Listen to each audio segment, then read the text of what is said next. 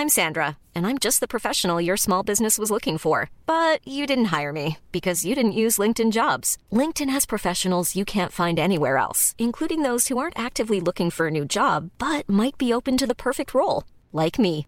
In a given month, over 70% of LinkedIn users don't visit other leading job sites. So if you're not looking on LinkedIn, you'll miss out on great candidates like Sandra. Start hiring professionals like a professional. Post your free job on linkedin.com/people today.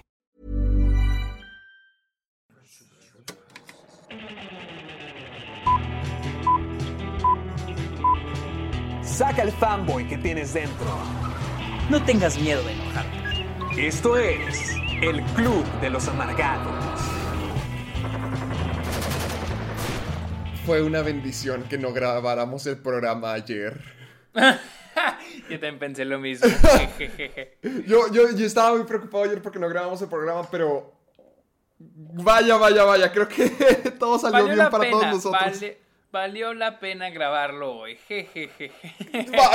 Directamente vamos a decirles, gente, hoy tenemos planeado que Sergio y yo vamos a hablar de todo el tráiler de Spider-Man No Way Home. Ayer se estrenó, ayer todo lo vimos, ayer estábamos muy emocionados porque ya sabrán que aquí en el programa del Club de los Amargados ya hemos durado meses teorizando qué es lo que va a ocurrir, quiénes van a salir, qué es lo que va a pasar, si el Spider-Verse es real o si solamente es pura expectativa.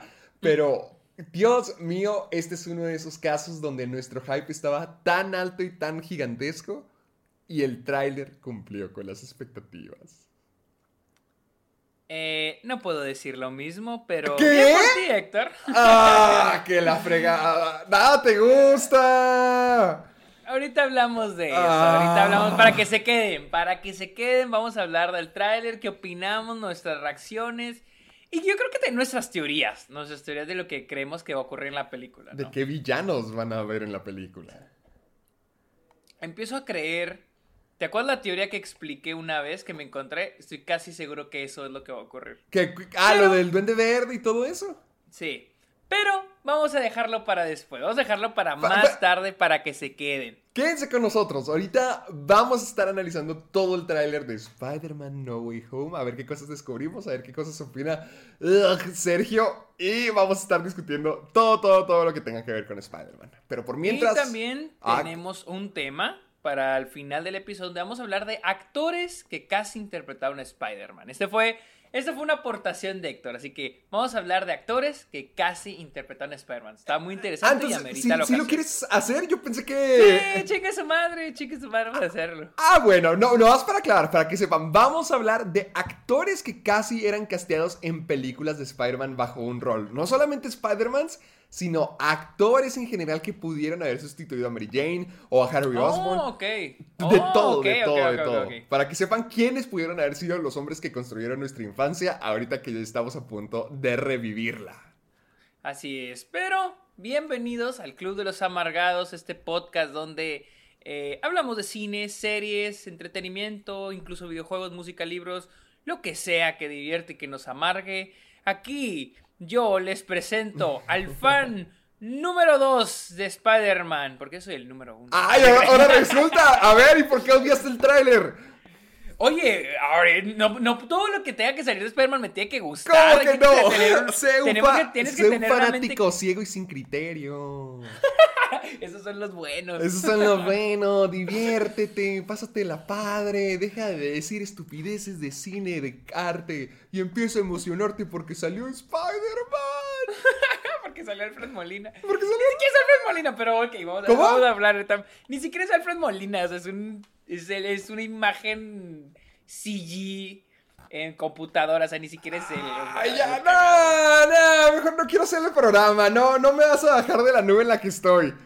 No, no, no te la voy a bajar hasta el final del episodio. Ah, pero bueno, la. A ver, yo, Héctor. gracias, Portillo. gracias, gracias, gracias. Y con ustedes, al hombre más triste en la tierra, el hombre que no conoce lo que es amar. El- Él es Sergio Muñoz. Gracias, gracias, no sé qué es amar.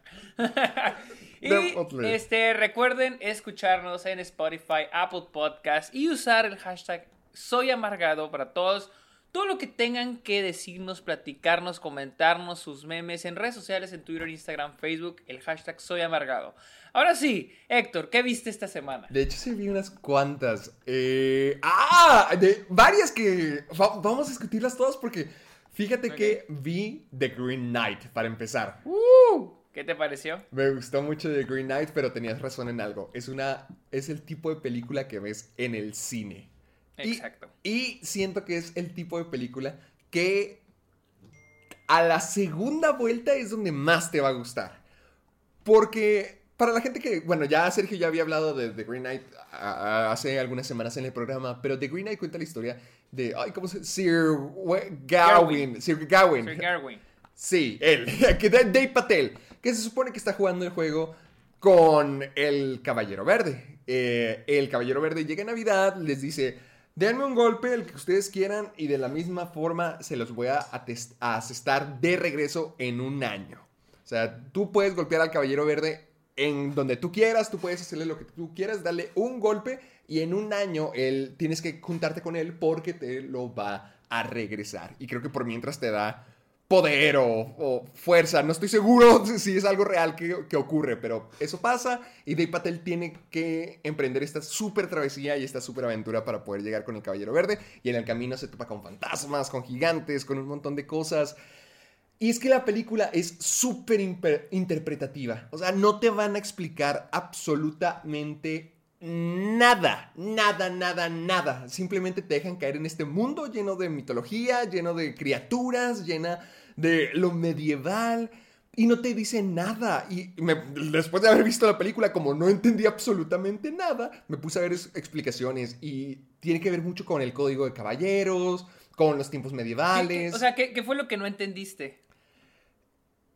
No, no, que no la entendiera, pero. O sea, no, no, que no entendiera el punto de la película, porque es que la película sé que es acerca de la valentía y acerca de, convertirse en caballero. Porque pónganle, este Dave Patel, su personaje es muy cobarde. O sea, siempre ha querido ser caballero, siempre ha querido ser parte de la mesa redonda y estar enseguida de Arturo, pero nunca ha seguido lo que un caballero debería de ser. Nunca, nunca ha seguido el código de un caballero, nunca ha tenido el honor de un caballero. Y a través de la aventura te vas dando cuenta de que no, de que no está hecho para ser un caballero y de que todo se trata acerca de conseguir el estatus, el honor y la valentía suficiente para ser esta clase de hombre que él aspira a ser y que no ha sido durante mucho tiempo.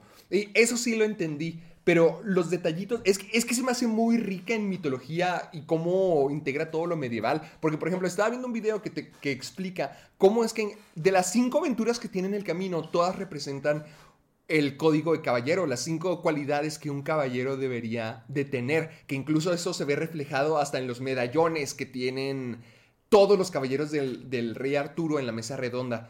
Que hay pruebas como, no me acuerdo cuáles son, de que amistad, generosidad, eh, valentía, póngale, o sea, tienen cinco cualidades que tienen que poseer.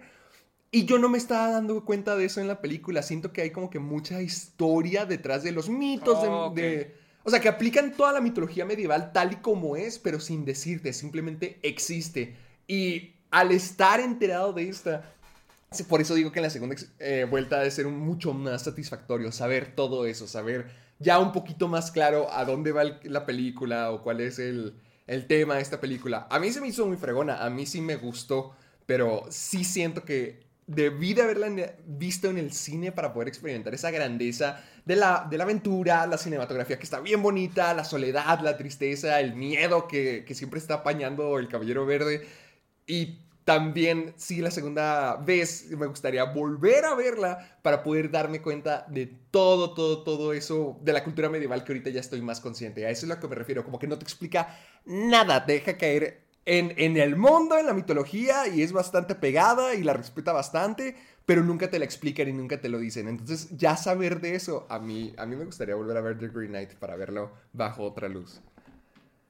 Yo la que vi fue Val, el documental. ¡Ay, excelente! ¿Qué te pareció? Ah, está bien sad, güey. Está horrible, ¿verdad? Está bien triste, güey. Está bien triste. Pero, o sea, o sea, es una realidad, es una realidad muy cabrona, porque era lo que decíamos la vez que tú dijiste que la viste, que solemos poner a los actores en este pedesta- pedestal eh, como personas, como dicen en, ingle- en inglés, bigger than life. Sí, ¿no? que, que la vida ni los toca y que Ah, no van al baño. Exactamente, ex- exactamente.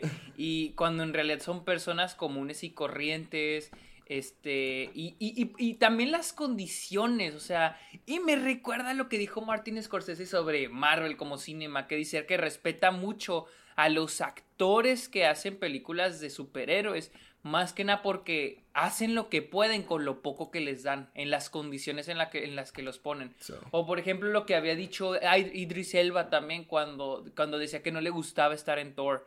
Porque decía, eh, en la mañana estoy colgado de pinches de ar- arce- arcenes. ar- Eh, arcenes. cables. eh, De el- cables, eh. Sí, cables, Sí, un montón de cables. Acá digo, Sí. digo, en las mañanas estoy colgado de cables en pantallas verdes sin hacer, sin moverme, sin nada.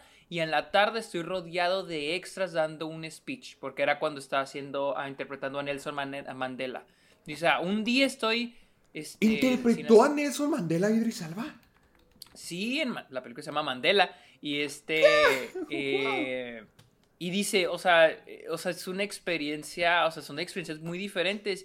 Y notas la diferencia más cuando estás, este. Y te digo, dice, ¿cómo? o sea, me recordó mucho eso porque es lo mismo que Val Kilmer habla sobre Batman, de que todos sueñan interpretar a Batman, pero ese sueño se cae cuando ya lo estás interpretando. Dices, güey, no te pueden mover, no estás actuando, o sea, literal es, es él dijo, es como ser una telenovela.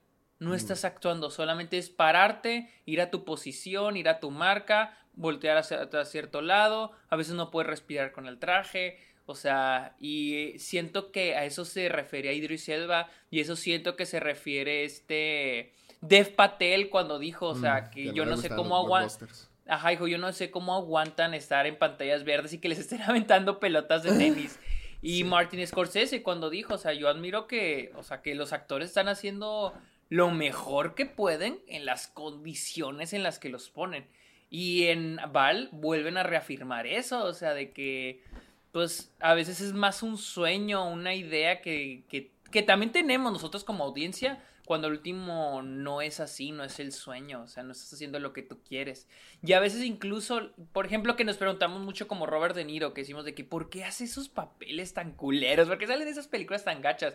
Y aquí como que te explica más cómo es estar en la posición de un actor, las películas que eliges. Eh, por ejemplo, él con su experiencia, Val Kilmer, su experiencia en la película de, de este Marlon Brando, que dijo, no mames, yo quiero estar en esa película, el último Ah. terminó siendo un pinche desastre. ¿Cuál era la película, del Dr. Moreau? La, la isla del Dr. Moreau. Sí, ajá, esa. Hijo. Entonces, eh, eh, eh, o sea, como que te pones en los zapatos de, de un actor. O sea, de un actor de este tipo, de un A-list, porque él era un A-list.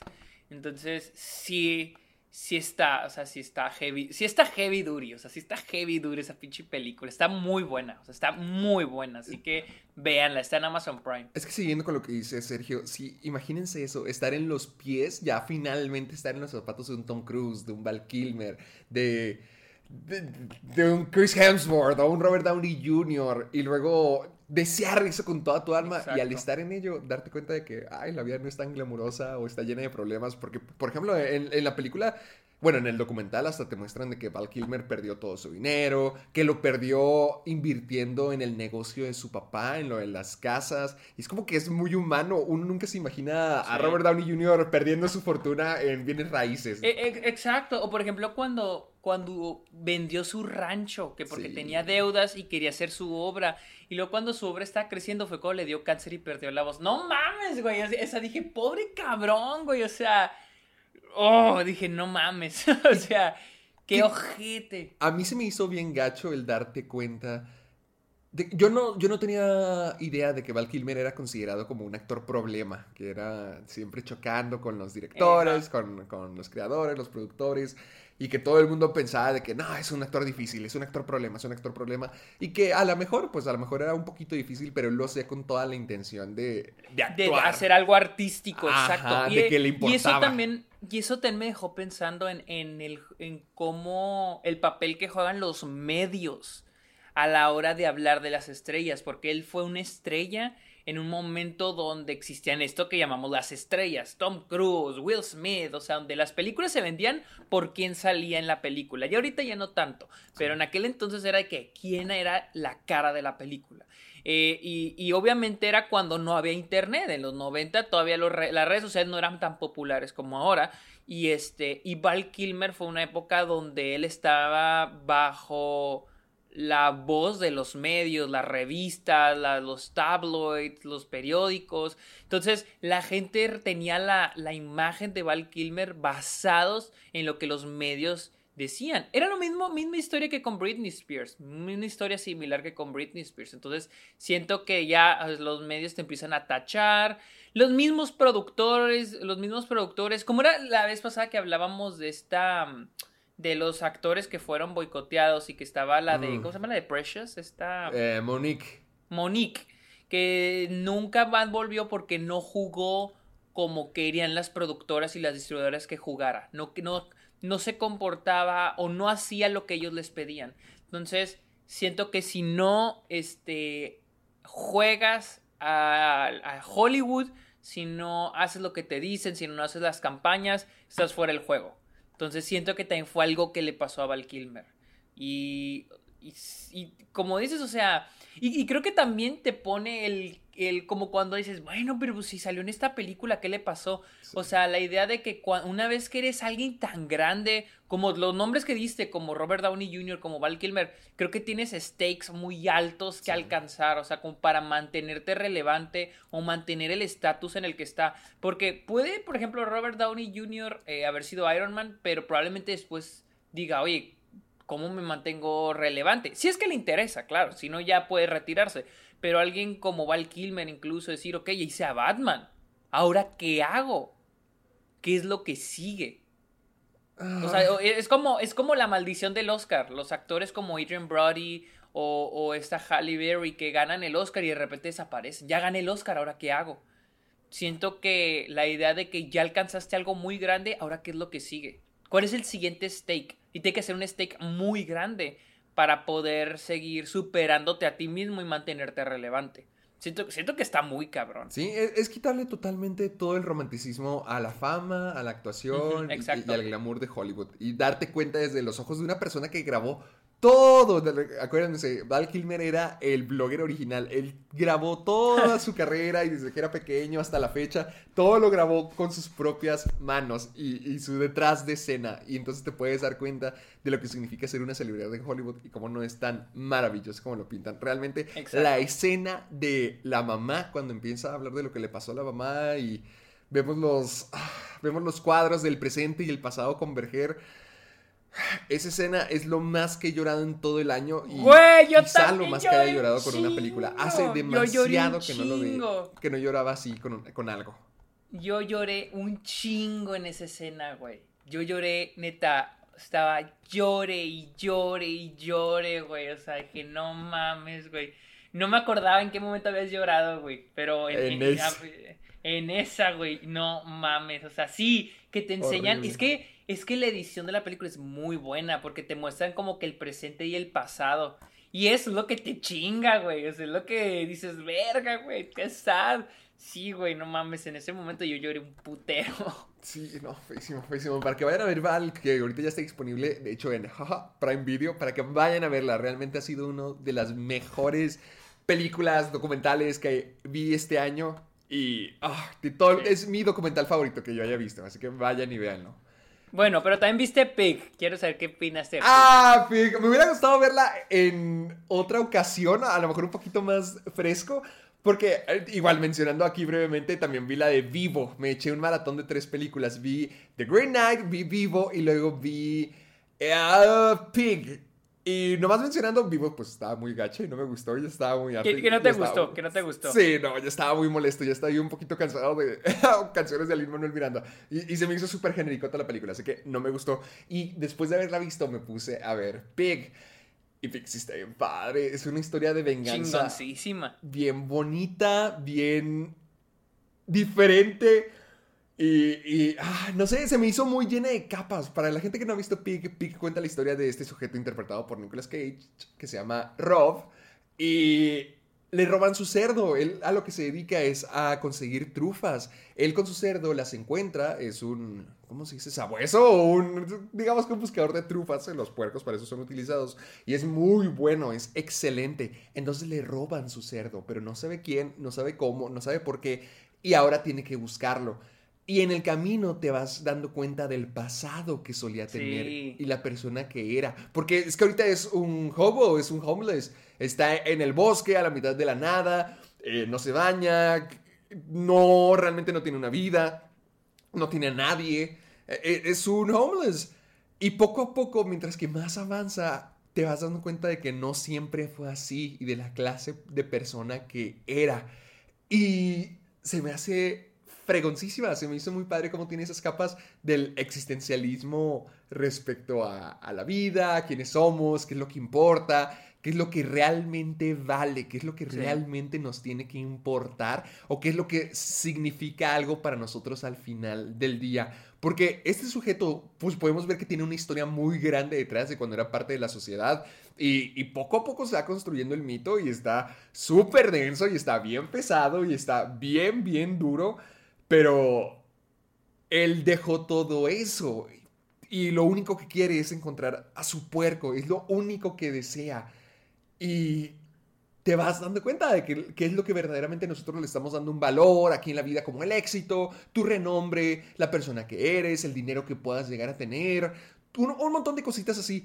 ¿Y qué es lo que verdaderamente le da sentido a su vida, que ya está bastante dañada después de haberse decepcionado de esta misma? Y nada, se me hizo fregona, se me hizo fregoncísima. A mí me encantó. Creo que lo, lo que más me gustó de Pig es como todo es un, todo inicia con una simple primicia. Este güey que quiere encontrar su cerdo. Y lo que se hace muy chingón es como mientras avanza la película vas descubriendo quién es. O sea, es lo que es esa reconstrucción del personaje. Se me hace muy chingona. Hay muchas películas que lo hacen y cada vez que veo una película así, digo, verga, está muy buena. O sea, es, es, es como, como en, también creo que en donde aplican una estructura similar con el personaje es con ay, eh, Sound of Metal. Que vas descubriendo quién es el personaje, quién es el personaje de esta, de la chica, su pareja. O sea, se me hace muy padre cuando las películas hacen eso. Y con Pigs, no mames, creo que también es de. Fácil mi top 5 películas favoritas del año. Ah, yo, yo también. La otra vez estaba viendo mi letterbox para ver todo lo que eh, había visto este año porque dije, ay, no, no me voy a acabalar. Creo que no tengo suficientes películas buenas todavía. Sé que todavía falta octubre para que se empiecen a estrenar todo lo indie, todo lo independiente, todo lo que va a estar nominado. Pero sí, Pix sí entra en la lista de mis 10 mejores películas hasta la fecha. Está Yo tengo increíble. 13 películas. En mi ¿13? lista. O sea, es que sí metí, eh, ¿cómo se llama? Am, metí The Last Black Man en San Francisco, pero también tengo la de Annette. Tengo Oh. eh, Pig, The Green Knight, Summer of Soul. Vean Summer of Soul, ese documental está bien chingón. Eh, más, más la vi en Sundance. Eh, Shiva Baby, también. ¿Qué no Shiva Baby es del año pasado? Eh, es que yo me baso en, el estreno en Estados Unidos. O sea, se estrenó en festivales. Mm, Pero- Perfecto. Pero es- se cuenta como película del 2021. Sí, o sea, yo la cuento como película del 2021. Entonces, sí. Este. ¿Qué más? ¿Qué más? Pues yo creo que ya le damos a las noticias. Espera, espera, espera. Yo. Déjame ver. Ay, aquí tenía mi letterbox. Espera, aquí lo tenía. ¡Ajá! Ay, todavía no. Ajá. Creo que todavía no puedo hablar de ella, pero vi Cenicienta de Camila Cabello. Ah, ok. Pero Creo- no puedes decir Creo, nada. ah, creo que todavía no, porque no, no firme ningún embargo, pero los de Amazon Prime Video me lo mandaron como un screener. Y por lo que veo, no, nadie, nadie ha dado una crítica real en Letterboxd, así que siento que nadie ha tenido la oportunidad de verla. Prefiero no Sí, decir mejor nada. no te metas en un pedo. Nomás voy a decir, es Cenicienta, pero woke. O sea, es la, es la historia de Cenicienta, pero woke. Ok. Y Es todo. Ah, Es todo. Ay. Y aparte de eso, el domingo con mi mamá vi Chef de John Favreau.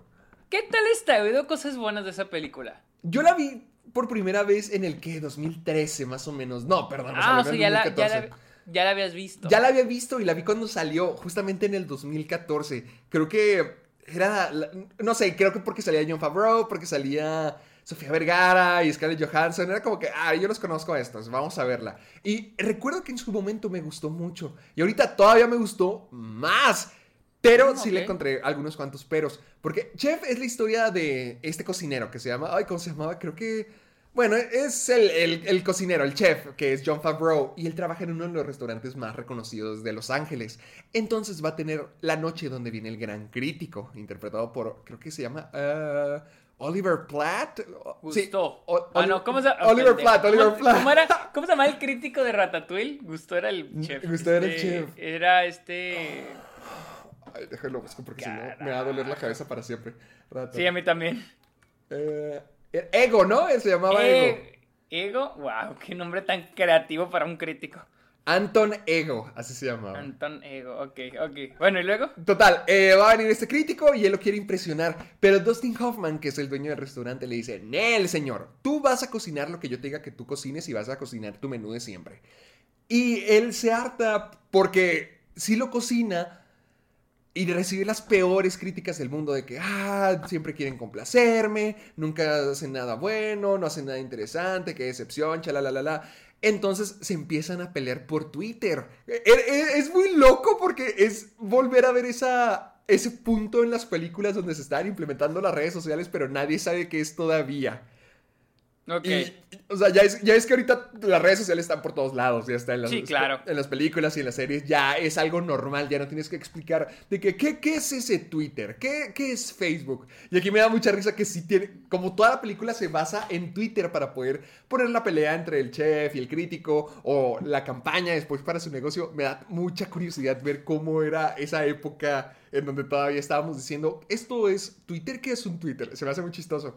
Y eh, a través de Twitter empiezan a pelear porque le dices, ¿sabes qué? Infeliz, vente, órale, te voy a preparar un menú, te voy a preparar algo que realmente te va a volar los calcetines. Y cuando ya está, ya está bien emocionadísimo, ya está listo para poder volver a cocinar, vuelve Dustin Hoffman, le dice, no, vas a cocinar lo que yo te diga que cocines, y él prefiere renunciar. Y entonces comienza su propio negocio. Él empieza a poner un food truck de sándwiches cubanos. Y desde ahí... Ok. sí, sí, sí desde ahí se va desarrollando cómo la historia se vuelve acerca de la conexión que tiene con su familia y con sus pasiones, porque sí era un chef reconocido, pero no era feliz en realidad. Y tampoco tenía una buena relación con su familia. Entonces a través de este camión y a través de sus amigos y la comida, eh, es como reconecta con su pasión por cocinar y reconecta con su familia. Se me hizo fregoncísima y nadie ve a Chef con el estómago vacío. Es como ver porno de comida todo sabe, suena, huele y se ve delicioso en esta cosa. Pero también me gustó mucho eso de cómo ven el lado. Así que explorar tus pasiones, reconectar con lo que te gusta, reconectar con tu familia. Lo que sí es que no me había dado cuenta, pero es una película al revés. Porque ponle, una película normal es principio, desarrollo y luego sigue el clímax y ya el final, ¿verdad? Sí, sí, sí.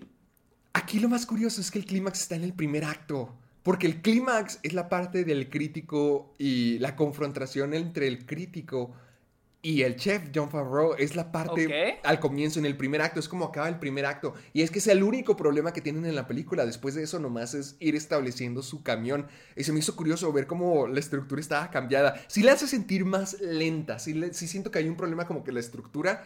Pero se me hizo muy curioso cómo es que a partir de ahí ya no hay problemas. Ya no hay algún punto a que llegar, ya no hay una separación, ya no hay una pelea, ya no se les ponchó una llanta al camión, no se pudrió todo el jamón serrano, nada, nada de eso, no hay ningún problema más que al comienzo de la película y se me hizo muy curioso. Órale, ya veo. O sea, es que te decir, bueno, tal vez la película no trata sobre la trama del crítico, más bien trata sobre el sí, poniendo. Trata de la familia, más bien.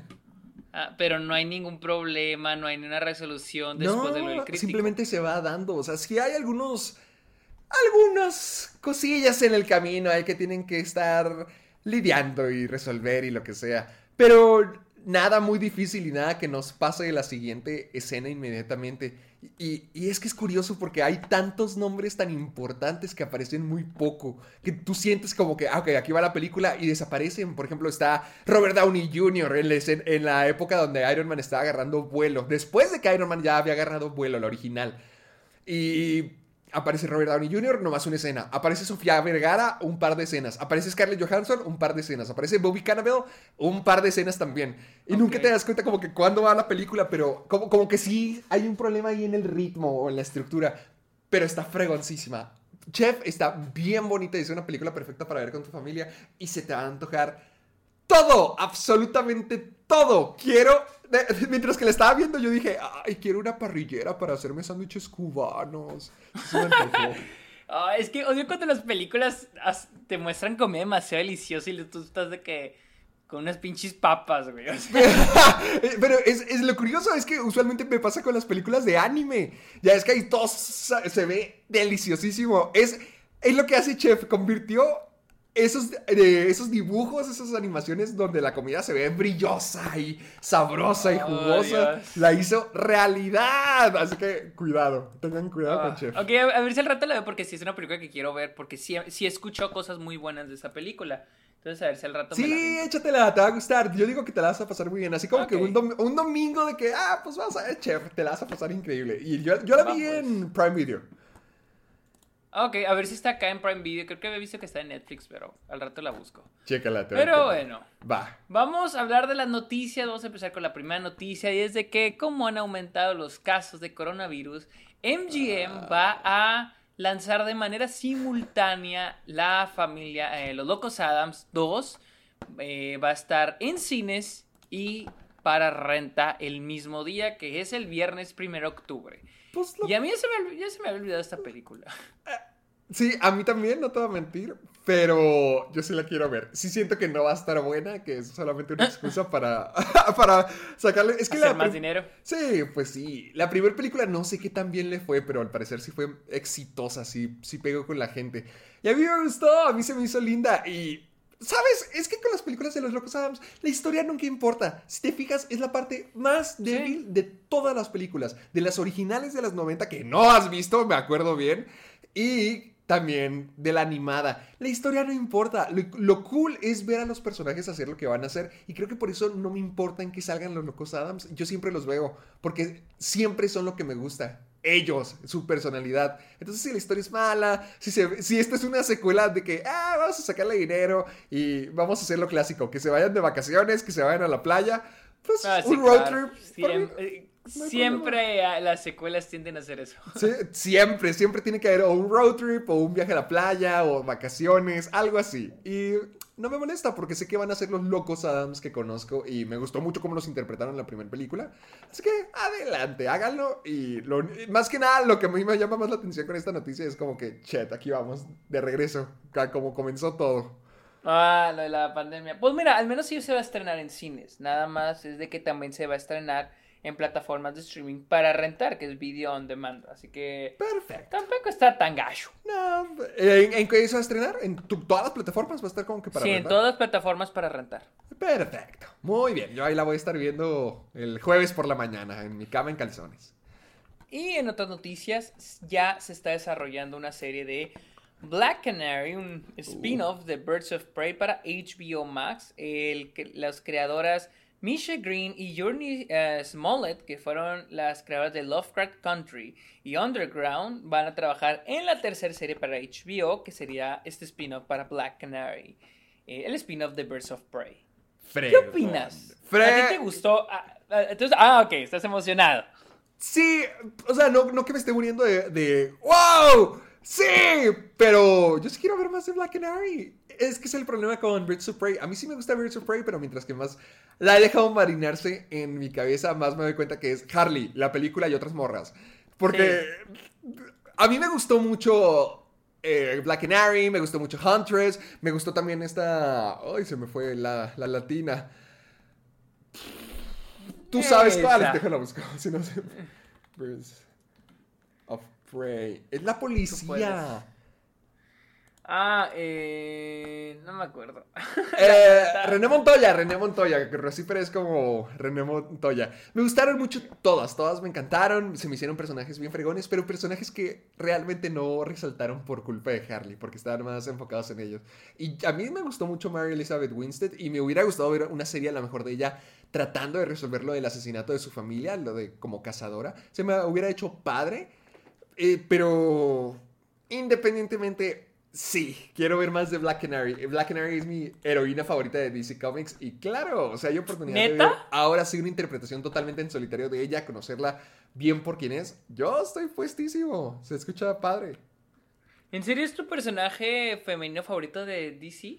Sí, es mi superheroína favorita. A mí me gustaba mucho No, en las caricaturas. Sí, me, me encantaban las caricaturas de la Liga de la Justicia.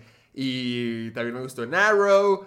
Así que siempre, siempre he querido que más personajes del mundo de DC tengan la oportunidad de brillar. Y sobre todo creo que las superheroínas en DC Comics muchas veces se, para la gente así normal que ve películas de vez en cuando, ve superhéroes poco. Siento que la única reconocible es como que la Mujer Maravilla dentro del Ah, mundo sí. de DC. Y a lo mejor Batichica, a lo mejor la gente conoce a Batichica. Que Gatúbela quizá, pero pues es una villana. Entonces darle la oportunidad a más superheroínas de que eh, se hagan presentes dentro de DC Comics se me hace muy buena idea, se me hace padre. En Marvel ya tenemos más, así que también hay que darle la oportunidad a DC. Por mí, perfecto que sea en HBO Max. Van a estar bien surtidotes al parecer. Ya se está levantando. Siento que HBO Max ya se está levantando bastante con Peacemaker, con Canario Negro, con los estrenos simultáneos. Yo, yo creo que vamos en un buen camino. Y ya que andamos hablando de nuevas series, Ah. ya salieron las primeras imágenes de live action de Netflix de Cowboy Bebop. Sí. Y se Es ve. una- Perras. Es una adaptación del anime. eh, o sea, Quiero. ¿Qué? o sea, mira, nunca he visto el anime, Yo tampoco. pero hay que, hay que estar consciente de dos cosas. Uno, creo que hasta el momento nunca nadie, ni en Estados Unidos ni en Japón, ha sabido adaptar bien un anime. no. que, por lo que he leído. Y número dos es Netflix. Así que. eh, o sea. Es el. No he visto la. No he visto el anime, pero yo siento que.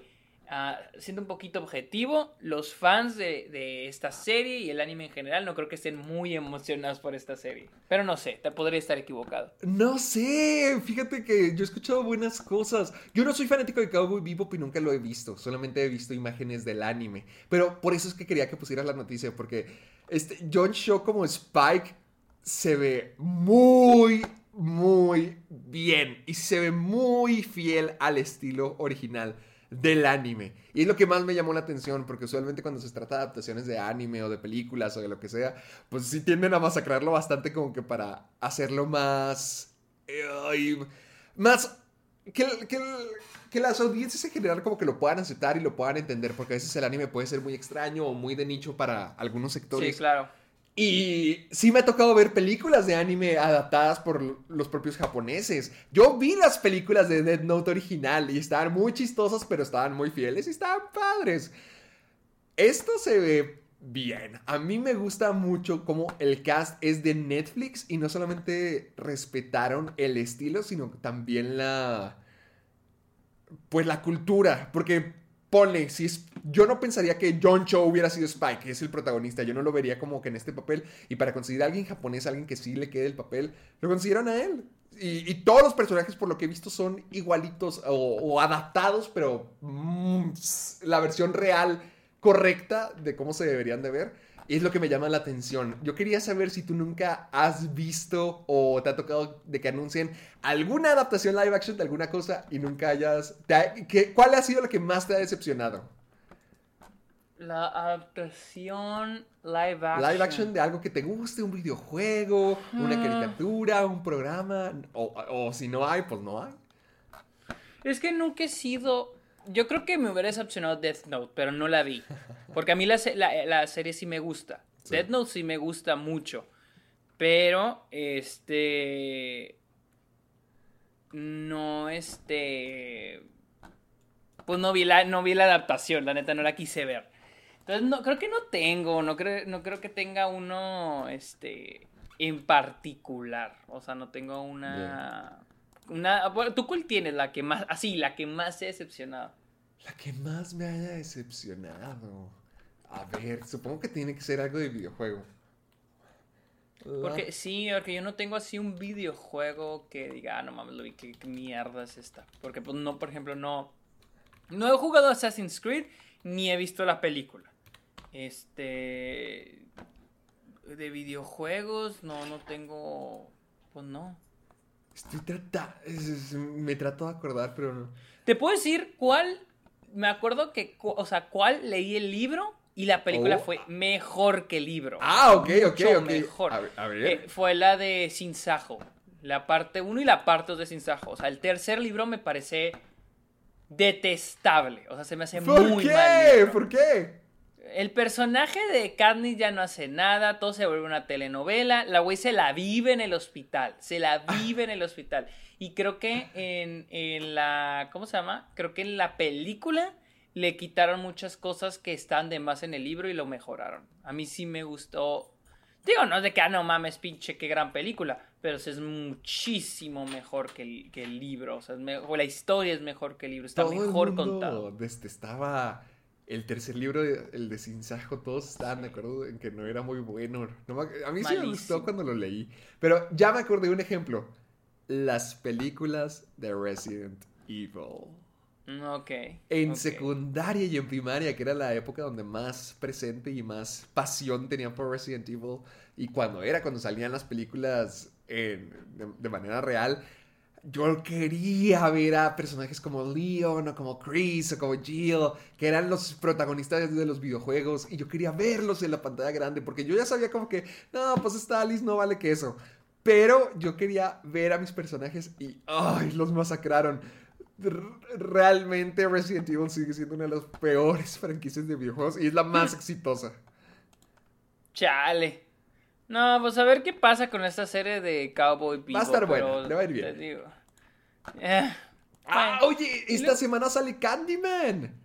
Ah, sí, no se me antoja. A mí Nunca, sí. nunca, nunca he visto, nunca he visto las originales. Yo nunca tampoco, pero se, se- a ver, el tráiler sí me convenció. Así se ve como que distinto, se ve creepy. Me, me llama mucho la atención Candyman.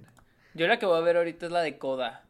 ¡Ah, la de Eugenio Derbez! Con Eugenio Derbez, sí, la neta me muero por verla. Salió desde la semana pasada en Apple TV Plus.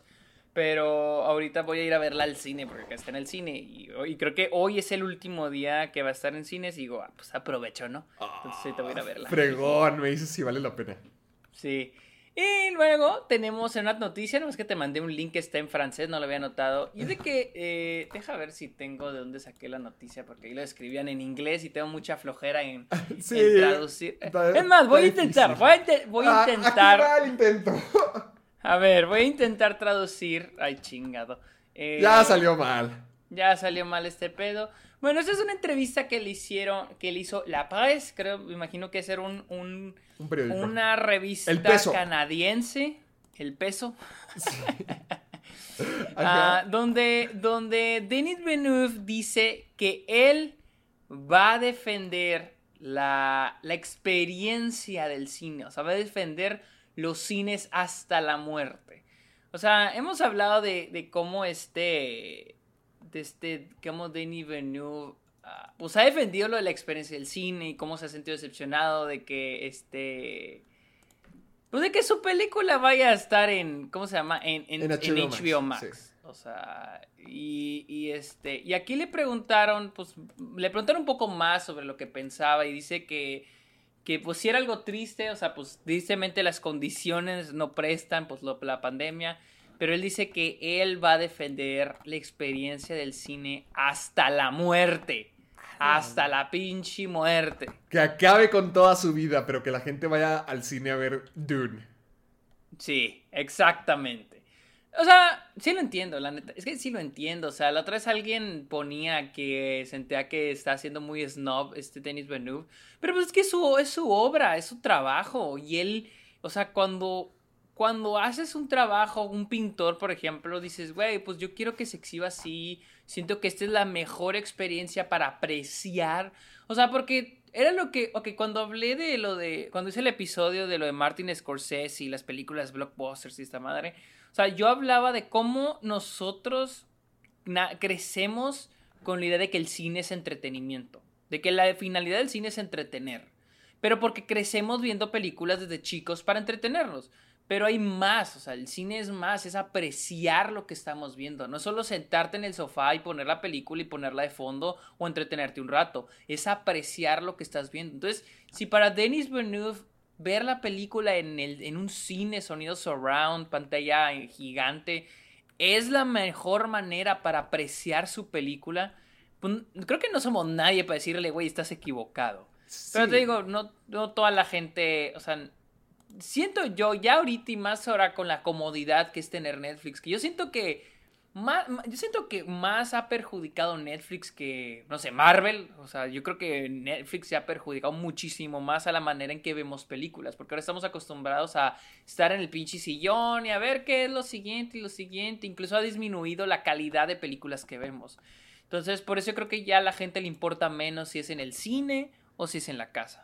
Mm, eso sí es un buen punto, sobre todo algo como la pandemia creo que ha hecho ese proceso mucho más rápido y más fácil, porque ponle que estaba destinado a pasar, pero esto lo aceleró igual como que todo el mundo utilizando redes sociales y todo eso. Entonces sí, sí veo de dónde viene Denis Villeneuve de querer defenderlo, porque ya cada vez hay más opciones y más argumentos para que la gente se quiera quedar y creo que preferir ver la película eh, en su casita entonces, nada, totalmente de acuerdo con Denis Villeneuve. Si quiere defenderlo, si quiere que su, que su película sea lo que él quiere que sea, no solamente una historia, no solamente una película, sino una experiencia. exacto, una experiencia. ¿Quién somos nosotros para decir, no, ponle en HBO Max, para donde le puedo poner pausa, donde puedo estar checando el celular, donde me va a sonar la ambulancia y, y, los policías allá afuera? No, está totalmente en su derecho. Totalmente y, y que ojo, o sea, sí se puede disfrutar y apreciar una película en la casa, o sea, no quieran,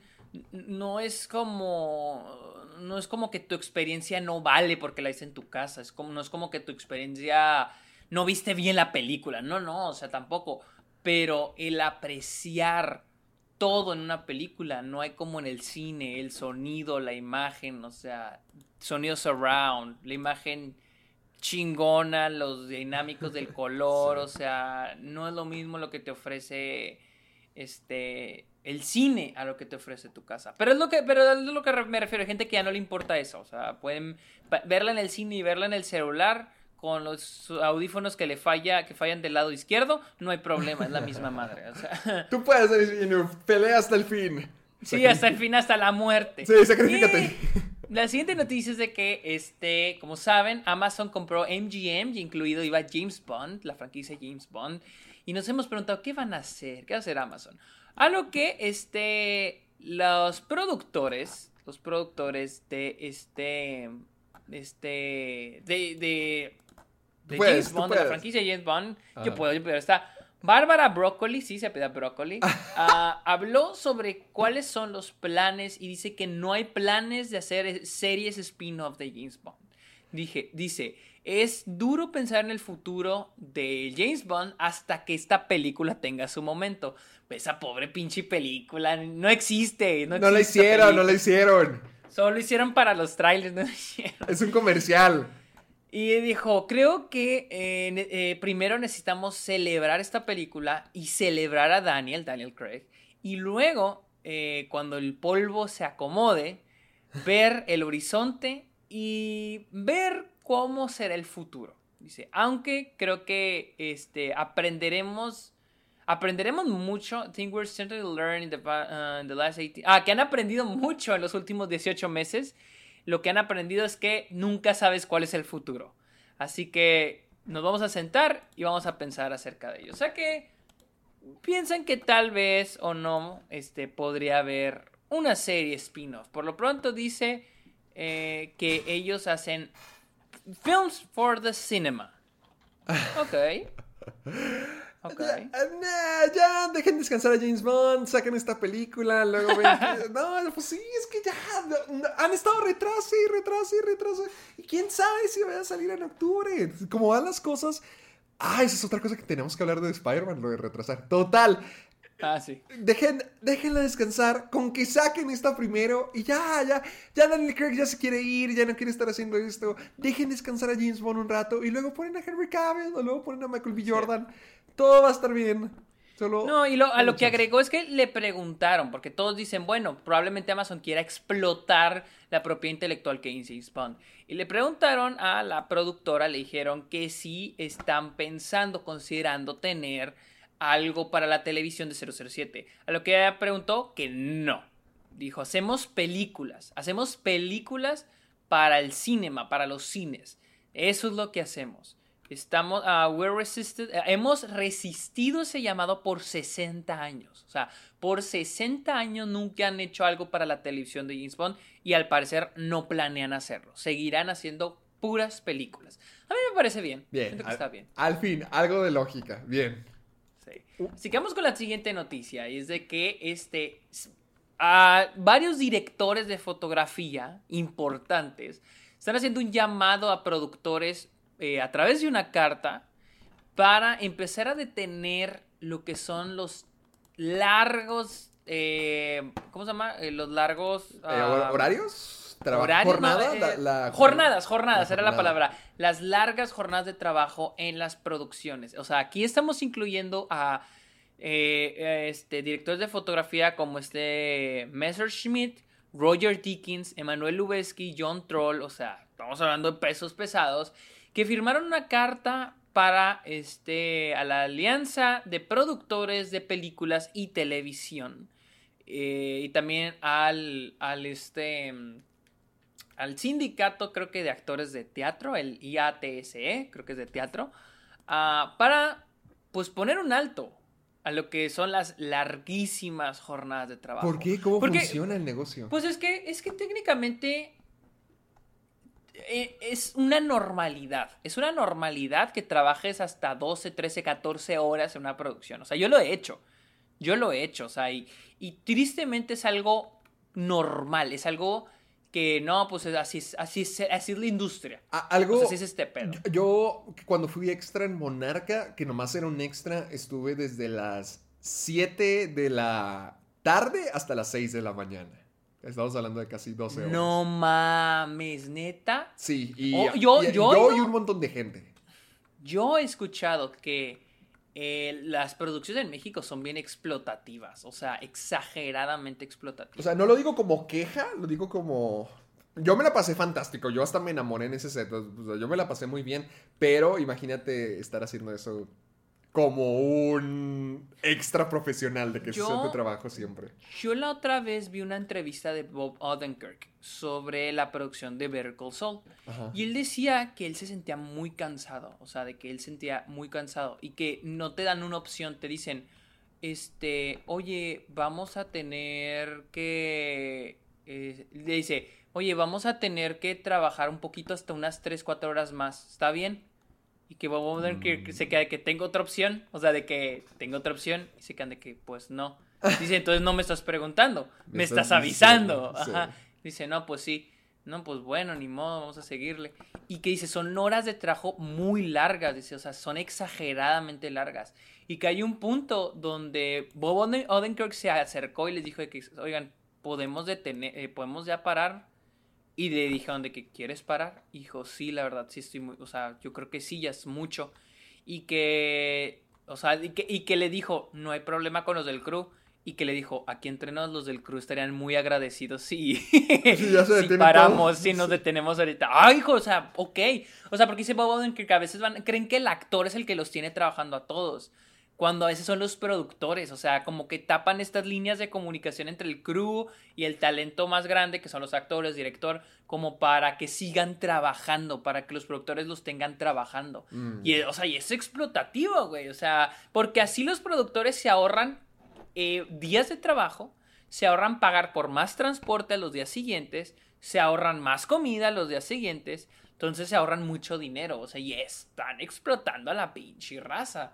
Y a mí se me hace bien que, que, que no solo el sindicato de directores, pero también directores como Iña, Iñárritu, como este Lubeski, como este Dickens, se estén uniendo para hablar por estas personas. Porque sí, o sea, ellos que tienen voz, o sea, porque hay, hay raza como los grips, como los gaffers, los que ponen la luz, los de elec- electricidad, todos los eléctricos, técnicos, no tienen una voz, no son gente, entre comillas, importante en Hollywood como para alzar su voz. Y qué bueno que estén siendo apoyados por los cinematógrafos de renombre.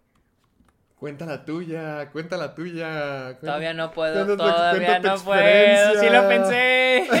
Aquí te Sí pen- tú sales aquí involucrado. Ah, sí lo pensé, pero todavía no. Hasta que. Bueno, tengo que preguntar, tengo que preguntar, pero el rato, al rato me la viento.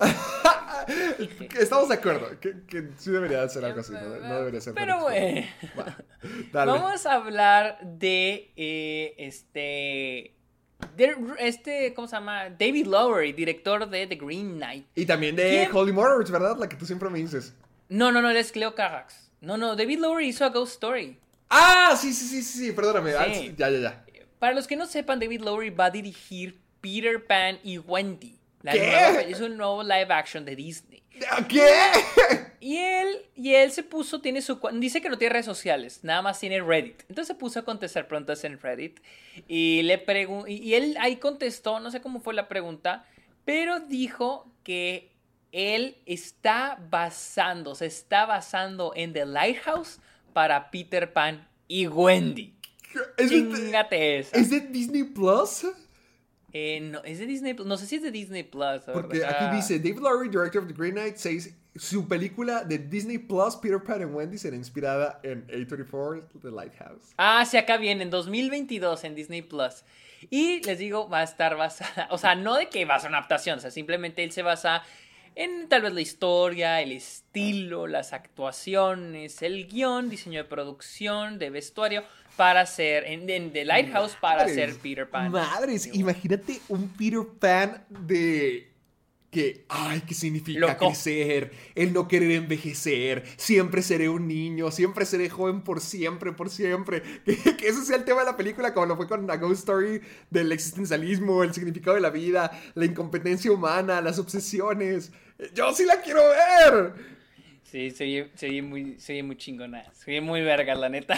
De- Decimos todo el tiempo que Disney siempre está haciendo lo mismo y que ya parece como una cadena artificial. Esto sí se siente bien distinto. Esto, bueno, sí se suena bien diferente. Un Peter Pan de David Lowery que, que hizo A Ghost Story inspirado en The Lighthouse. The fuck. Yo quiero ver eso. Así, así que pues, va, a estar chido. No hay va a detalles ni nada de como el cast o cuándo sale o algo. Ah, no, creo que hasta ahorita no, no ha habido nada. Ah, pues bueno, pues, va a estar chido. Va a estar chido. Y ya que andamos hablando de Lighthouse, vamos a hablar del director, este Roger, Robert Eggers, quien al parecer se va a juntar otra vez con Anya Taylor Joy para volver, a- para un remake de Nosferatu. Ah, Eso es, eso soy muy vergas. Se escucha fregón. Sé muy El único muy- remake que sí quiero ver. Si Robert Eggers está interesado en hacer un remake, adelante, haz lo que Sí. quieras. Sí, ¿has visto Nosferatu? No, no la he visto, pero sí, Es una de las películas que sí tengo en mi lista porque me emociona mucho verla. Es uno de los clásicos de terror que me faltan a mí. Y, y he escuchado puras cosas padres de Nosferatu. Entonces. Sí, está muy buena. Ver un ¿Tú, tú sí la has visto. Sí, yo sí la vi, la vi para una clase de cine en YouTube. Y Nosferatu era la película de la infancia de Luisa. Luisa le encantaba de chiquita ver Nosferatu. Eso explica no todo. sé por qué. Yo le dije, ¿qué pedo? ¿Por qué? Y dijo, no sé, o sea, a mí me gustaba. Y dice que cuando se pijamadas con sus amigas, bueno, con sus amigos, se ponían a ver Nosferatu. o sea, de pijamadas de chicos se ponían a ver Nosferatu. Y yo, qué neta. Y Qué que sí, bonito. y que sí les daba miedo. Y yo, que, ¿what? Ok, ok, ok, interesante. ¿Tú, tú, así te- ¿A ti sí te ha dado miedo? ¿Sí has visto? O sea, es que. eh, o, o sea, es que ya no impacta. O sea, es que hay que entender que el shock value de las películas ya va aumentando. O sea, mientras más pasa el tiempo, nuestro. el- el- lo que nos choquea aumenta. O sea. Por sí, ejemplo, como la ves- gente ya no se asusta con el. Con el, Con el exorcismo. exorcista. Ajá, exacta- exacta- exactamente. O sea, ya la gente ya no se asusta con el exorcista. Pero en aquel entonces fue algo muy impactante de ver. Eh, Nosferatu pasa lo mismo. La ves y sí es una gran película, pero no, no te va a generar un susto, un, un, este, un jumpscare. No, para nada. Pero es una gran película. En su época sí fue una película muy cabrona de ver. La que a mí sí digo verga es la de Psicosis. Psycho, sí, se, sí. Me acuerdo la primera vez que la vi, la vi en mi iPad en la estancia de mi casa y fue como que verga, güey, qué miedo. O sea, como que la música, eh, la, la, ambientación, no tanto terror, pero más bien el suspenso. Se me hacía muy chingona Psycho. Yo la vi en el cine, fíjate que no me afectó tanto. Ah, ah, ¿Cuál fue la última película que a ti realmente te asustó? Mmm... ok, aquí que, tengo en la cabeza Midsommar, no tanto que me mm. asustara, pero haz de cuenta que cuando terminamos de ver Midsommar en la noche, yo empecé, o sea, no podía dormir. No por miedo, simplemente como que sentía la luz de la película, o sea, porque todo es, todo es de día, todo es de día. Y sentía, o sea, como que sentía como si, si estuviera en el lugar de la película, así acostado y, y, que me estaba pegando la, la luz en los ojos y no pudiera dormir. No pude dormir en la noche. O sea, no era por miedo, simplemente, pero era por la película. Yo estaba seguro que era por la película.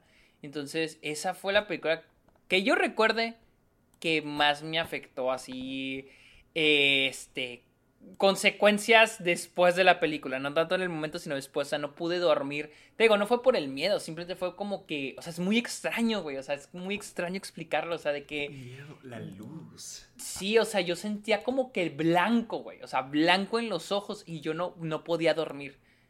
Y todo bien raro. ¿A, ti cuál, cuál? ¿A ti cuál película? Es lo que estaba tratando de pensar. Em, es que no me acuerdo porque Mira, las que son de screamers así chafas, pues nomás es el screamer y sí me llega, pero lo ignoras totalmente. Pero que me haya asustado en realidad. No me acuerdo, es que yo me quedo muy feliz y yo me quedo muy contento cuando veo películas de terror buenas. Yo diría que The Lighthouse es la que más me ha transportado. Igual, porque no fue como... Es lo mismo que contigo, no fue una experiencia así de miedo, pero una sensación de a lo mejor de pesadez, de inquietud. Yo siento que The Lighthouse fue la última. Hiring for your small business? If you're not looking for professionals on LinkedIn, you're looking in the wrong place. That's like looking for your car keys in a fish tank. LinkedIn helps you hire professionals you can't find anywhere else, even those who aren't actively searching for a new job but might be open to the perfect role. In a given month, over 70% of LinkedIn users don't even visit other leading job sites. So start looking in the right place. With LinkedIn, you can hire professionals like a professional. Post your free job on linkedin.com slash people today. Estoy pensando, ¿sabes? A mí tienden a afectarme más las películas que no son de completo terror, pero que tienen algún momento fuerte. Como, ejemplo más chotado, pero lo voy a decir, el de Zodiac, la del... La del, este, sótano. La del sótano, la escena del sótano. Hijo de su pinche madre. Qué buena escena. Y no es una, y no es una película de terror, es, de, es un thriller, es un misterio policíaco. Pero, hijo, ese momento está se te enchina la piel, hijo de la verga, ahorita la quiero ver otra vez. te la debo, te, la debo. Pero sí, yo creo que también, eh, cuando son películas así que tienen algún momento de terror, eso sí, ay, güey, o sea, se me hacen más impactantes porque no lo esperas. Es como en Loki, cuando empezó esta Miss Minute, ¿se llama Miss Minute? Ah, sí, sí, sí, ajá. Que de repente apareció a la chingada pinche... ¿Sí te asustó? Yo poquito, sí. Se me sacó un pedito. O sea, y, la neta se me hace chido porque es algo que no esperas. O sea, en una película de terror ya lo esperas, pero cuando no es de terror, no lo esperas y la neta se me hace chido. Uy, estaría bueno buscar una lista de eso. Momentos terroríficos en películas que no son de terror. Yo sí lo yo sí he buscado, yo sí he buscado. ¿Cómo cuál? el de Peewee. Ah, el de la Large March. Sí, eso está bien. O sea, es que está bien chingón porque te da miedo y te da un chingo de risa. Porque, o sea, por la exagerada que está la escena. O sea, a mí se me hace bien cagado. Pee-wee es una joya que más gente debería reconocer por la grandeza que es. Ay, no mames, ya quiero volver a ver. No, nos le echamos, nos le echamos. Cuando te visiten la vemos. Sí, definitivamente. Va. Pero bueno, vamos a... Ah, y la última noticia antes de ir a los trailers. Ah. Dice que ya la tercera temporada de Succession va a llegar en octubre. Fans de Succession, yo incluido, en octubre tendremos nuestra tercera temporada. ¡Uh! Eh, así que hablemos. Felicidades. Felicidades a nosotras. Ah, así que este, vamos a hablar esta semana. Bueno, la semana pasada. Bueno, ya ayer tuvimos uno. Pero bueno, en, pues en, los últimos siete días tuvimos dos trailers. El primero fue el de Eternals. Ok, el de Eternals. Eh, Héctor apenas lo vio ahorita. Este, Sí. yo lo vi la semana pasada. Ah, ¿qué, qué opinaste del tráiler? ¿Cómo- Está chido, está padre, está ok. Está bien. Está padre, es que, es, O sea, que, es que- ah, es- es que también ya tengo Spider-Man en la cabeza, ya, ya Sí, estoy bien, O sea, ya- bueno, bien y- distraído, y- pero estuvo igual bien. aunque no, aunque no se hubiera estrenado el, no se hubiera estrenado el, el tráiler de, de Spider-Man, creo que a mí se me hubiera olvidado. Es que. Es que está bien. No, no siento que sea algo como pa- memorable para recordar al estilo como Guardianes de la Galaxia, que no sea una propiedad. Así una propiedad no tan conocida, pero con Guardianes de la Galaxia, al escuchar la música, al ver los actores, al, al ver el tono de lo que se va a tratar, uno sí estaba muy emocionado. Y aquí, como es algo más serio, eso me gusta, es que se ve más serio, se ve como que más sombrío. Hasta los momentos de, de comedia, como lo de la mesa o lo que dicen de los Vengadores, como que son más sutiles, más leves, sin tener que ser, miren, comedia Marvel. No, no quiero, igual, no quiero decir va a ser algo distinto y que termine siguiendo la misma fórmula. Pero quién sabe, siento que tiene todo para ganar, siento que sí se va a hacer. Me gustó mucho ver más ahora sí de quiénes son los personajes, cuáles son sus poderes, de qué se trata la misión, quién es, qué, cuál es el mundo en el que ellos viven. Me gusta, pero estuvo bien. O sea, a- hasta ahí me quedo yo. Yo, como que yo he visto mucha gente que se ha quejado de la comedia. No creo que esté Este, tan gacha, no creo que sea tan exagerada. Yo, yo nomás tengo un pero por qué Marvel tiene esto de estar poniendo un chiste al final de sus trailers. O sea, en este pusieron cuando rompe la mesa. En Sí. ¿cuál lo anterior, en Shang-Chi está Coafina cuando manejando el camión. ¡Ey, ey, ey, ey! Cuidado, en cuidado, Black- cuidado. En Black Widow, cuando se están peleando todos en la mesa. Este. Luego hay uno. en el tráiler de, de, de este Far From Home también hay una donde este Happy los está evacuando y algo explota y luego salen corriendo. Y luego vi también que en el de Endgame, también en Endgame, hay un momento donde. Ah, cuando llega este Ant-Man. Cuando llega Ant-Man y les dice que "Eh, ya llegué. Y luego, por ejemplo, también en, en este Capitana Marvel. En Capitana Marvel hay otro momento de comedia cuando está Sam Jackson jugando con el gato. O sea, me puse a verlos y dije, ¿a poco todo? Este es una. Sí, es una es parte de la fórmula de trailers de Marvel, el de acabar con un chiste. Sí, pues sí, es parte de la fórmula. ¿Qué, qué te puedo decir, carnal? Pues sí. Es parte de... Es, Lo es- que es que es, que es por eso que me quedo como que frío, porque sí, tiene todo lo de... Tiene toda la fórmula de un tráiler de Marvel, está bien, pero es la fórmula de Marvel. Por eso yo sé que está bien hecho, me gustó, estoy... Ya quiero ver la película, pero... X, ya, es como que... Y, y luego o- otra cosa que noté es de que ahora pusieron From Academy Award Winner Director. Ah, este, ahora Chloe sí, Zhao. ahora sí le damos su espacio a la Pero Chloe Zhao. siéndote, siéndote honesto, no veo nada de Chloe Zhao en esta película. No, O yo sí. el- la- eh, creo que la paleta de colores y también la cinematografía también se ve más al estilo similar a lo de Nomadland. No se me hace nada. Ah, ah, yo nada. siento que sí. Las partes donde están hablando, como que esta película de Marvel está inclinada más a lo- como que la naturaleza y a los espacios abiertos y aislados. Y siento que como que se mantiene el, el espíritu ahí. ¿El espíritu de qué? ¿Chloe Zhao? De, de, de esa clase de cinematografía, una vez vi la comparación de Nomadland, las canciones que mi hermano me enseñó, y creo que tiene otra película, Chloe Zhao, y todas tenían como que esa colorimetría un poquito deslavada de, de atardecer, como que azul, moradito, atardecer, y como que aquí también se está metiendo un poco, como que, que ahí está presente. Sí, estilo Terrence Malick. ¡Sí, man! Sí, o sea, es que no sé, como que...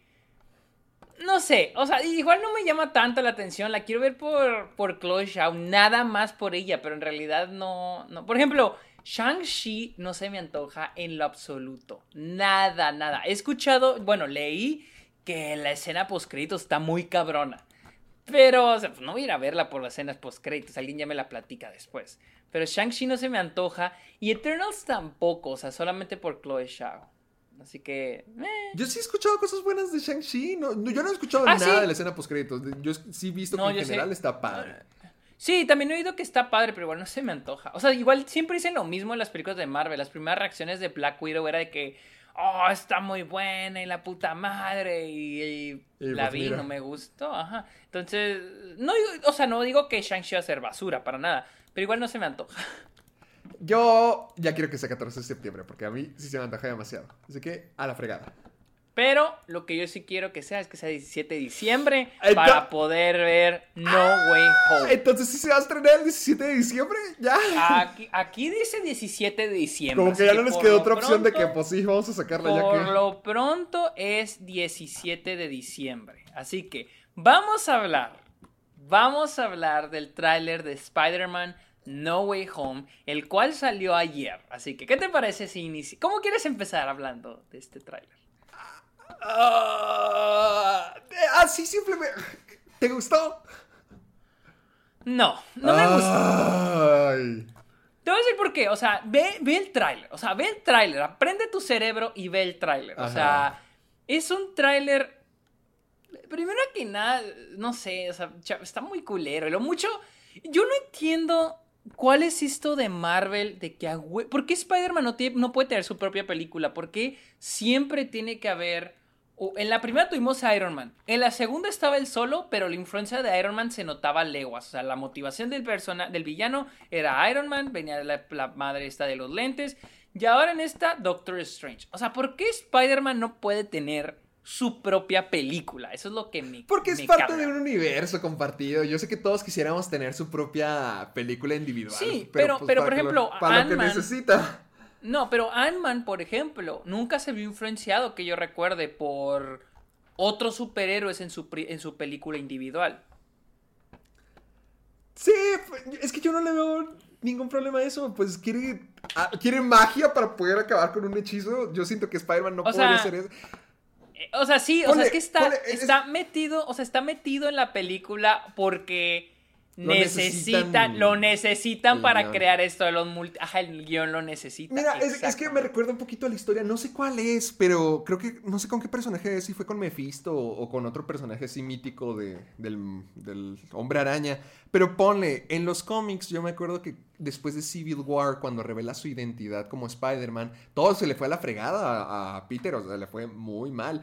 Y él también en los cómics, creo que va con Mephisto. No sé si es que el personaje va con, lo- va con Mephisto y le pide que también haga el mismo hechizo y le borre la memoria a todos. Pero ya tenía una relación con Mary Jane. Ya creo que ya estaban casados incluso.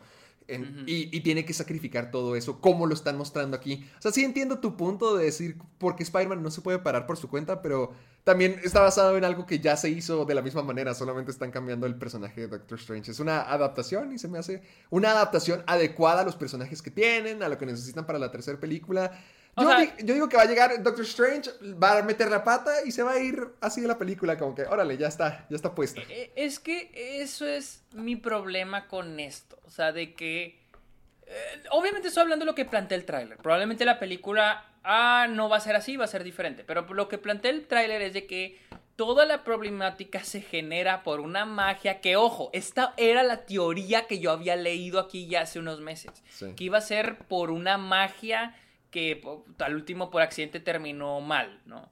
Eh, y se- o sea, ¿Por qué Doctor Strange? O sea, es que me estoy empezando a cuestionar cosas como, ¿por qué Doctor Strange hizo eso? O sea, ¿por qué sabiendo, si Wong le está diciendo que no lo haga y Doctor Strange lo va a hacer? Pues ni O sea, sabemos, no había- espérate que salga la película. Ajá, por eso, no estoy juzgando la película, estoy juzgando aquí el tráiler. Entonces, el, ok, y luego el modo en que está planteado el tráiler, o sea, no, no sé, no me, o sea, no es un mal tráiler, simplemente, eh, simplemente está, no me jala, o sea, no. Ah, qué o sea, tristeza. y luego, y luego el final del tráiler es idéntico a The Rise of Skywalker. Tenemos ese momento de acción que probablemente es climático y ¡boom! Silencio. Tenemos esa frase aquí en este caso, ¿cuál es? La de ten cuidado con lo que pides. En la otra, ¿qué? No todos se han ido. ¿Cómo era en la de The Rise of Skywalker? Y luego en eso aparece el grito, la, o viene un personaje de una película, este, que no ni siquiera es de Disney, pero eh, de las de antes. En este caso era Palpatine y en esta es el Doctor Octopus. CGI horrible. Sí, Eh, es- pero, es pero, es- o, o sea, sí entiendo que a lo mejor ya hay una estructura, a lo mejor ya hay una fórmula, a lo mejor ya se hizo antes, pero ponle, también estás comparando Rise of Skywalker con Spider-Man 3, que hay una expectativa, hay un gusto, hay una, ha tenido una recepción muy, muy, y, y una historia muy, No, muy, ah, muy mismo- diferente. No, no. te recuerdo que Rise of Skywalker teníamos los stakes muy altos porque era el final de Skywalker Saga. O sea, era algo muy cabrón también. Así que ahorita ya lo hacemos más chiquito porque ya Sí, porque ya sabemos, salió- en la base- ya sabemos ya cuál fue el, res- la- el resultado que fue. Ahora ahorita lo hacemos chiquito, pero en aquel entonces era como que no mames, ahora es el final de esta trilogía y probablemente el final de todos estos personajes, incluyendo a Luke, incluyendo a Leia, Sí. incluyendo a todos estos personajes de la, de la saga original. Entonces, si era, y va a volver Palpatine. Sabrá la verga cómo, por qué, pero va a volver Palpatine. Pues, Entonces, sí. es lo mismo aquí, no sé cuál es la No, diferencia. sí entiendo eso, pero sí siento que es algo más ambicioso con, con Spider-Man, porque es que no solamente podemos ver la franquicia y decir, ah, es, es lo mismo, es que han tenido caminos muy diferentes y ponle... En Spider-Man ya llevamos años esperando esto, lo de el Spider-Verse, diciendo a ver si era posible, o sea, desde... Desde Into the Spider-Verse que querían poner a Andrew Garfield y a Tobey Maguire ahí, era como que no, es que no, no se puede, todavía no, no, no, no es posible. Es más, ayer me estaba acordando de esas épocas donde ha- hace cinco años, hace seis, siete años, pensar en los Cuatro Fantásticos, pensar Sí, en, claro. en X-Men, pensar, era imposible porque... Los, porque las propiedades, digo, los estudios tenían diferentes propiedades, había diferentes estudios, Marvel ni siquiera estaba totalmente, era dueña de sus propios personajes, o sea, era un concepto muy diferente. También estamos hablando de que es el crossover entre películas que nunca esperábamos volver a ver. Estamos hablando de personajes del 2002, personajes del 2011. Y sabes algo que me había dado cuenta y que es muy obvio, pero nunca me había puesto a pensarlo bien. Pero nunca llegamos a tener el final de ninguna de estas sagas. Lo que vamos a tener con Spider-Man 3 es el final de tres sagas diferentes de Spider-Man y dos Bueno, o sea, eso era lo que yo había dicho que esperaba. O sea, es que mi, mi cosa es... Voy a agarrar tu ejemplo de lo de Into Spider-Verse. Que dijeron, queríamos meter a Tobey Maguire y Andrew Garfield, pero sabemos que no iba a quedar, iba a ser muy confuso y no iba a quedar. Aquí es mi, esta es mi pregunta. Va- Van a saber Marvel y Sony, Sony, John Watts, el director, ¿sabrá cómo plantearlo? Porque por lo que yo estoy viendo, veo, o sea, por lo que yo vi en el tráiler, esta puede ser una película mala. O sea, mis expectativas bajaron. O sea, el modo en que por una magia lo van a resolver, o sea, siento que el modo en que van a, o sea, siento que es la película creándose por hacer el multiverso. Y pueden tener un- una historia muy floja, un guion muy flojo de cómo llegamos a ese multiverso por tal de tener ese multiverso. Cuando con Into Spider-Verse la prioridad era contar una buena historia. Ellos pueden haber dicho, ah, vamos a meter a Toby y a Andrew, pero ¿cómo? No, ¿cómo? ¿qué le hace? No, ellos dijeron, no, no supimos cómo hacerlo, que tuviera sentido, mejor los quitamos. Y es lo más inteligente. Esa es mi pregunta y es mi miedo con esta película. Y por eso yo tengo mis expectativas lo, lo más bajo posible. Porque yo no quiero llegar esperando una cosa bien verguísimas cuando al último no va a suceder. Y por lo que yo veo en el tráiler, mis expectativas te, las bajé. O sea, las bajé bien cabrón. Mira, sí entiendo de dónde vienes y estoy seguro que es muy inteligente no tener expectativas porque pues si la película termina siendo buena, te va a encantar y va a llegar más lejos y, va a sorprenderte más, sorprenderte más. O sea, yo sé que todos ahorita tenemos incluso más expectativas por lo que pueda llegar a ser la película. Pero honestamente estamos hablando hasta de un teaser trailer que duró demasiado de más. Duraba como tres minutos. Es un teaser Es trailer, un no... teaser. Ah, ok, es, sí, es- cierto, es es, un teaser, es un teaser, un teaser. O sea, ni siquiera Sí, es sí, el oficial, ni siquiera nos están contando la historia. Es como que, mira, pues Spider-Man la regó, va a pedirle ayuda a este personaje que ya está establecido en este mundo. Pues, ya- que- pues eso es la historia, ya sabemos- sí la contaron. No, no, no, quién sabe, o sea, puede faltar un montón de cosas, no tenemos la menor idea. Tenemos el planteamiento, tenemos la sinopsis y, y tenemos la emoción de que varios personajes pasados van a, van a regresar. Tenemos la sinopsis, no tenemos la historia. Te- tenemos el planteamiento. Peter y Mary Jane están juntos, todo el mundo lo odia, algunos lo aman, necesita ayuda de Doctor Strange y va a sacar consecuencias su problema. Yo, yo estoy hasta ahí. Pues esa es la no nada de historia. Nada más, nada más. Pues, ¿qué más quieres ¿Qué va- saber? pues, no sé, Eso sufi- es lo que eso quiero ver. suficiente, ¿Qué, qué eso es más van a contar? ¿Qué más van a contar? Ah, ok, sí, pero tampoco que esperes que te cuenten todo antes de ver No, la por, película. por- por eso, por eso, por eso. Yo estoy diciendo como que ah, las- el planteamiento está ahí, los villanos están ahí, la emoción está ahí. Ah, que salga la película, ya. Ya si es buena o mala, pues lo sabré cuando salga la película. Pero ahorita Es solamente un tease, es una probadita y madre santa. Ya la gente O sea, ya, agarraron el concepto de qué se va a tratar y ya estamos emocionados por eso. Yo siento que exitoso al 100. O, o sea, eh, o sea, es un teaser y sí te cuenta la historia. O sea, la historia ahí está. sí, o sea, es- por eso. La, la sinopsis Ah. ahí está. La sinopsis de la historia ahí está. ¿Quién Ah, sabe? que dicho que no había historia. No, no, sí, ahí está la historia planteada, el planteamiento, Ah, sí, la sinopsis, ahí está hecho. ¿Quién sabe qué más va a incluir? ¿Quién sabe a qué va a llevar? Pero- ¿Quién sabe pero cuáles son las razones por, detrás por de eso, todo? Por, por eso te digo, por lo que yo veo, o sea, te digo, por lo que yo veo, y yo prefiero sacarle todo lo malo a, la, a todo el marketing a emocionarme y llegar con las expectativas bajísimas al cine y al verla decir, ah, no mames, qué chida me la pasé. Porque, o sea, te digo, por lo que estoy viendo, la neta, el planteamiento, el puro planteamiento es malo. A mí me parece malo. Todo lo de Doctor Strange, te digo, es como, ah, vamos a hacer el multiverso. ¿Cómo? Eh, ¿cómo así? de Meter Doctor Strange, una magia, algo hizo mal y eso. Se me hace- Nah, nah, aquí sí estamos bien en planos distintos, bien en planos diferentes. Eh, Es el, vimos el mismo tráiler. Sí, O sea, es que y tenemos opiniones sí- distintas. Es que siento que estás muy hypeado. Estoy o sea, muy por ejemplo, emocionado. Yo, yo siento vamos que le a- está- yo siento que tú estás muy manchado ya por Marvel de decir, es lo mismo siempre, todo va a salir mal. No, porque por ejemplo con Spider-Man Homecoming y Far From Home a mí me encantaron. O sea, se me hacen muy divertidas. O sea, yo espero lo mismo de esta. Pero en el aspecto del Spider-Verse estoy tratando de bajar mis expectativas bien cabrón. O sea, porque mira, esta película va a ser amada y va a ser odiada por las, por las, por las causas Como incorrectas. cualquier película de Spider-Man. No, no, no, no, no. Va a ser amada y odiada por las causas incorrectas. Va a haber gente que va a decir que es la mejor película de la historia, la mejor película de superhéroes de todos los tiempos, como lo dijeron con Endgame.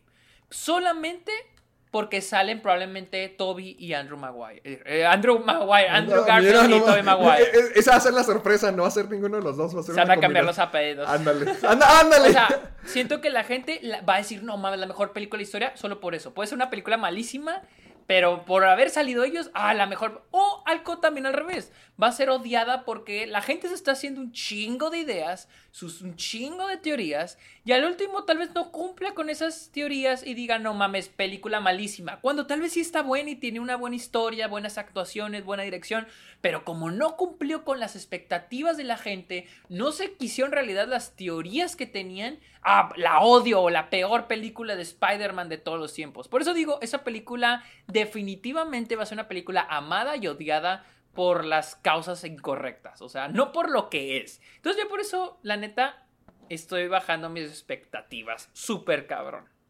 No, mira. O sea, sí entiendo lo tuyo, lo respeto, lo que sea, pero.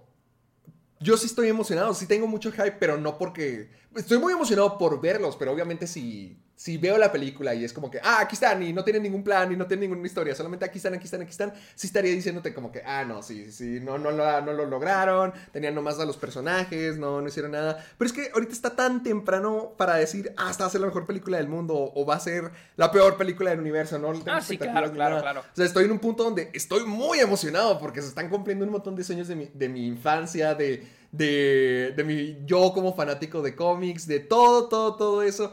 O sea, claro que estoy emocionado, claro que tengo mucho hype. Yo- Yo, yo creo quiero que- verlo, tengo hype de verlo. Si, si llegara a ser malo al verlo, sí sería como que chin, no cumplieron las expectativas. Él, él no tenía ningún Eh, plan, eh, eh, no tenía eh, ningún exacto. motivo. Pero yo estoy esperando allá a ver la película. Yo por mientras estoy emocionadísimo para ver qué hay, pero más que tener ya expectativas o estar deseando algo, tengo, estoy muy emocionado y estoy como que de un punto curioso de, de ver qué justifican, qué dicen, cuál es el plan, por qué están juntos, a ver cómo sale. Estoy muy al espe- tengo hype por la expectativa de lo que podría ser y de lo que podrían hacer.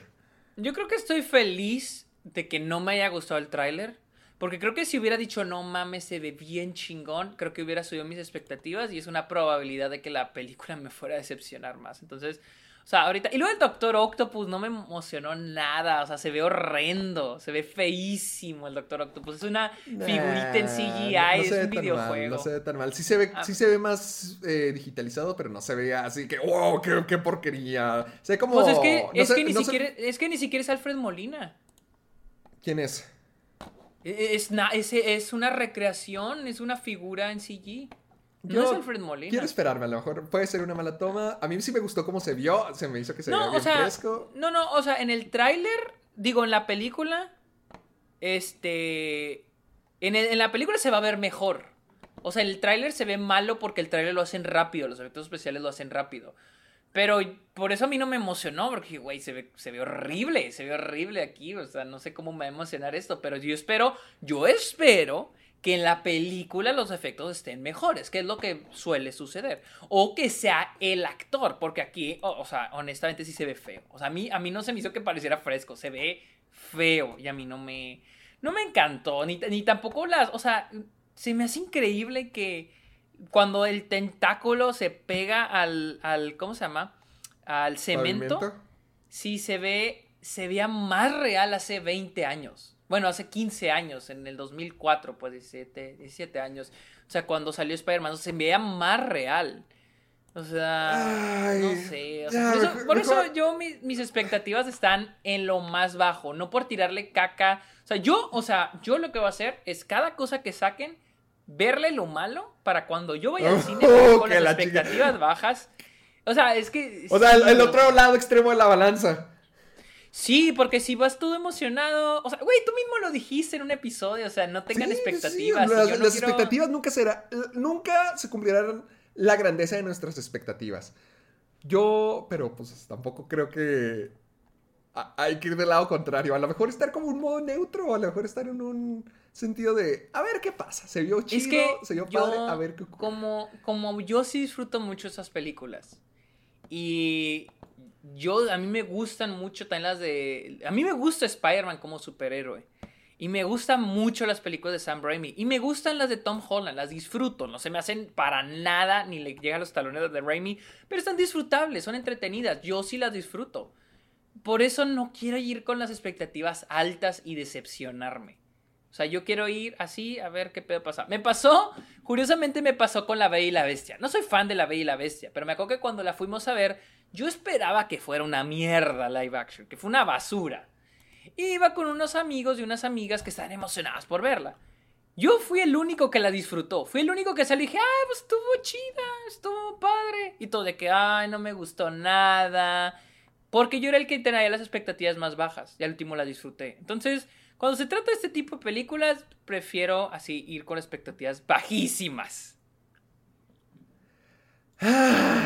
Bueno, ¿qué te parece si te comparto la lista rápido? Ya para terminar. Ok, vamos a empezar con la lista de actores y actrices que pudieron interpretar algún personaje de Spider-Man. Esto, esto incluye cualquiera, ya sea las de Tom Holland, las de Andrew Garfield, las de Tobey Maguire, ¿verdad? Sí, de todas, de todas, de todas. Ok, va- va pues. Ay, che, la cerré, espérame. Déjame la... ¡Hombre! Déjame la. La abro. Espérame, espérame, espérame. Historial. Aquí, aquí la tenía, aquí la tenía. Tranquilos. Tú puedes. Tranquilos, tranquilos, tranquilos. You can do it. Ay, por aquí la tenía. Espérame. Aquí te esperamos, aquí te esperamos. Mientras cuéntales este, algo. Eh, bueno. Aquí ya la encontré, ya la encontré, ya la ok, encontré, ya la ya, ya. Voy a decirles 10 actores que casi salen en las películas del Hombre Araña. No solamente Spider-Man, sino en las películas del Hombre Araña en general. Actores que pudieron haber salido. A ver, rólalas. Ok. Esta es la lista de Screen Rant. Para si la gente que para que darle crédito a quien se lo merece, la hizo Screen Rant acerca de 10 actores que casi salen en películas del Hombre Araña. Y para empezar, comencemos por el comienzo. Comencemos Wolverine- por el comienzo. Exactamente, exacto. Lo dije a propósito. Ah, ok, ok. Lo dije a ok, propósito, ok. no, te me a reír de ti. Para empezar, Hugh Jackman iba a salir como Wolverine en Spider-Man 1. Oh, creo que sí había, sí había escuchado eso. Sí. Pero no, no, yo pensé que para Spider-Man 2. No, Cuando ya las para- dos eran muy populares. las No, dos, no, las no, para y- Spider-Man 1 iba a salir. Se supone que Hugh Jackman iba a salir como un cameo de Wolverine y él lo quería hacer. Y de hecho voló a Nueva York para filmar su escena. Pero al final de cuentas, X-Men estaba siendo hecha por Fox y Spider-Man Sí. estaba siendo hecha por Sony. Entonces, ven, es a lo que me refería ahorita. Era un tiempo totalmente distinto. Era, era un mundo diferente. Y estos Pues personajes, todavía, pues, pues no todavía hace 5 o 6 años era así. Sí, pues sí, hace poquito era así, pero a- a- antes en el 2000 era como el sueño de que, ay, ¿Te imaginas ver a Spider-Man y a Wolverine juntos? Y se supone que tampoco pudieron conseguir el traje de, de Wolverine para la producción de Spider-Man. Y querían, y, era querían como- el, y querían el clásico de Wolverine, el traje clásico. No, querían el traje, creo que de la película. Ah, ok, ok. de la película, como lo de cuero. Y, y esto se refuerza porque creo que en, en la X-Men original, la 1, hay un cameo de Spider-Man en escenas eliminadas, o así como de bloopers, hay un cameo de un tipo disfrazado de Spider-Man que entró ahí a la escena. Oh, no lo he visto. He visto los bloopers de la segunda. He visto los bloopers de la segunda. Están muy chingones. Sí, está, está muy padre. Creo, creo que en el de la primera es donde sale. No, número 9. Ahora el siguiente. Scarlett Johansson iba a ser Gwen Stacy en Spider-Man 3, que al final terminó siendo interpretada por Bryce Dallas Howard. Órale. mm, no estaría tan mal. No, estuve, no estaría tan mal porque en esa época era un poqui- fue un poquito después de Lost in Translation. Mm. Entonces no se me hace tan mal. Se me hace, se me hace padre la, la opción de Scarlett Johansson. Sí, como que era una opción así como que rubia. Como que era la rubia popular del momento, como que sí pudo Sí, yo creo, yo creo, ajá, yo creo que se basó más que nada en Lost in Translation para, o sea, para considerarlas. Eh, buena opción, buena opción. A ver. ¿quién más? Luego, número 8, este te va a gustar. Christoph Waltz casi iba a ser Kurt Connors en el sorprendente Hombre Araña 1. Este, el Dr. Connors, el lagarto. El, el lagarto, él iba a ser el lagarto. ¿Quién es? ¿Era Rif Rifiance o cómo se llama el que lo interpretó al último? Este... Ay, ni idea, no tengo Es el que sa- él sale en Harry Potter, es el Ah, papá de...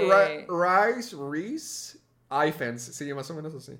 Sí, creo que él es el que es este el papá de Luna en Harry Potter. Ah, ok, sí, sí, sí. Eh, se supone que Christoph Waltz y Michael Fassbender eran los considerados para el papel, para el, el lagarto en el reboot, pero pues al final terminaron escogiendo a Oh, ta- también este Michael Fassbender. Sí, Michael Fassbender también estaba considerado para ser el Dr. Connors. Órale, ok, ok, Está buenas opciones. Luego, no, oh, este me gusta mucho. Kate Hudson como Mary Jane Watson en la trilogía de Sam Raimi. Híjole, eh... Ella, ella Mm. iba, era a quien querían, los productores la buscaron para que ella tuviera el papel, pero ella lo rechazó porque estaba a punto de estelarizar en Las Cuatro Plumas de Four Feathers. Y se supone que Elizabeth Banks además también audicionó para el papel de... Ah, sí, ella sí sabía, pero a ella le dieron el otro papel, o sea, Sí, el de Betty Brandt, que es la asistente de Jonah James. Mira, me estoy acordando de Kate Hudson en Almost Famous, que Almost Famous es del 2000, Spider-Man es del 2002. Y sí, es- sí, sí es una buena opción. Sí, ahora es que una gran pienso. opción. Kate Hudson hubiera sido una gran opción. Y Kristen Dunst me gusta, pero no me gusta su actuación. No me gustan sus actuaciones en Spider-Man. Siento que es una actriz que mientras va progresando su carrera, sus actuaciones son mejores. O sea, ya... Ella ahorita como actriz se me hace increíble, pero en aquel entonces no se me hace En Spider-Man buena. 1 es una de las cosas más criticadas, una de las cosas que más me dan risa, la actuación de Sí. Kristen Dunst con Tobey Maguire. Creo que Kate Hudson hubiera sido una... Una buena aunque, opción. Aunque me pueda en la infancia, creo que Kate Hudson hubiera sido Sí, una muy buena opción.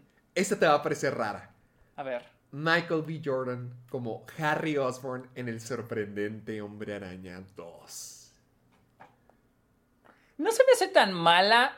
Se me hizo peor al que pusieron, el de... Ah, ¿de Hat? Darko. Sí. ah, bueno, más bien no fue tanto culpa del actor. Más bien el personaje se me hizo ah, malo. O sea, no me gustó. Nunca me gustó Harry Osborn en The Amazing Spider-Man. Se Pues, me hizo malísimo. sí, no, Pero es más bien no era tanto el actor. Más bien fue la, el perso- la escritura del personaje lo que se me hizo... o, eh, o sea, horrible. O sea, se me hizo oh, espantoso ese pedo. Sí, no, no, no, terrible, pero pues los productores pensaron diferentes porque Michael B. Jordan audicionó por el papel y escogieron a Dane DeHaan. Y se supone que también, de- muy raro, Andrew Garfield también había recomendado que Jordan, Michael B. Jordan, interpretara una versión masculina de Mary Jane. Ah, hijo, y que, y que Peter fuera gay. No sé, no sé, pero es lo que se supone, lo que están reportando de que es lo que Andrew Garfield había re- recomendado. Pero no sé si ser gay, no sé si tener una relación. Lo que quería es que lo había recomendado para que fuera una versión masculina de, O el Andrew Gar Jane. o Andrew Garfield estaba tirando los perros a, A, a. Jordan. A lo mejor, a lo mejor así es como funciona este negocio. Pero pues Ajá. terminó con Emma Watson. Ni modo. Formas de ligar, ¿eh? Wow. Nice, ¿no?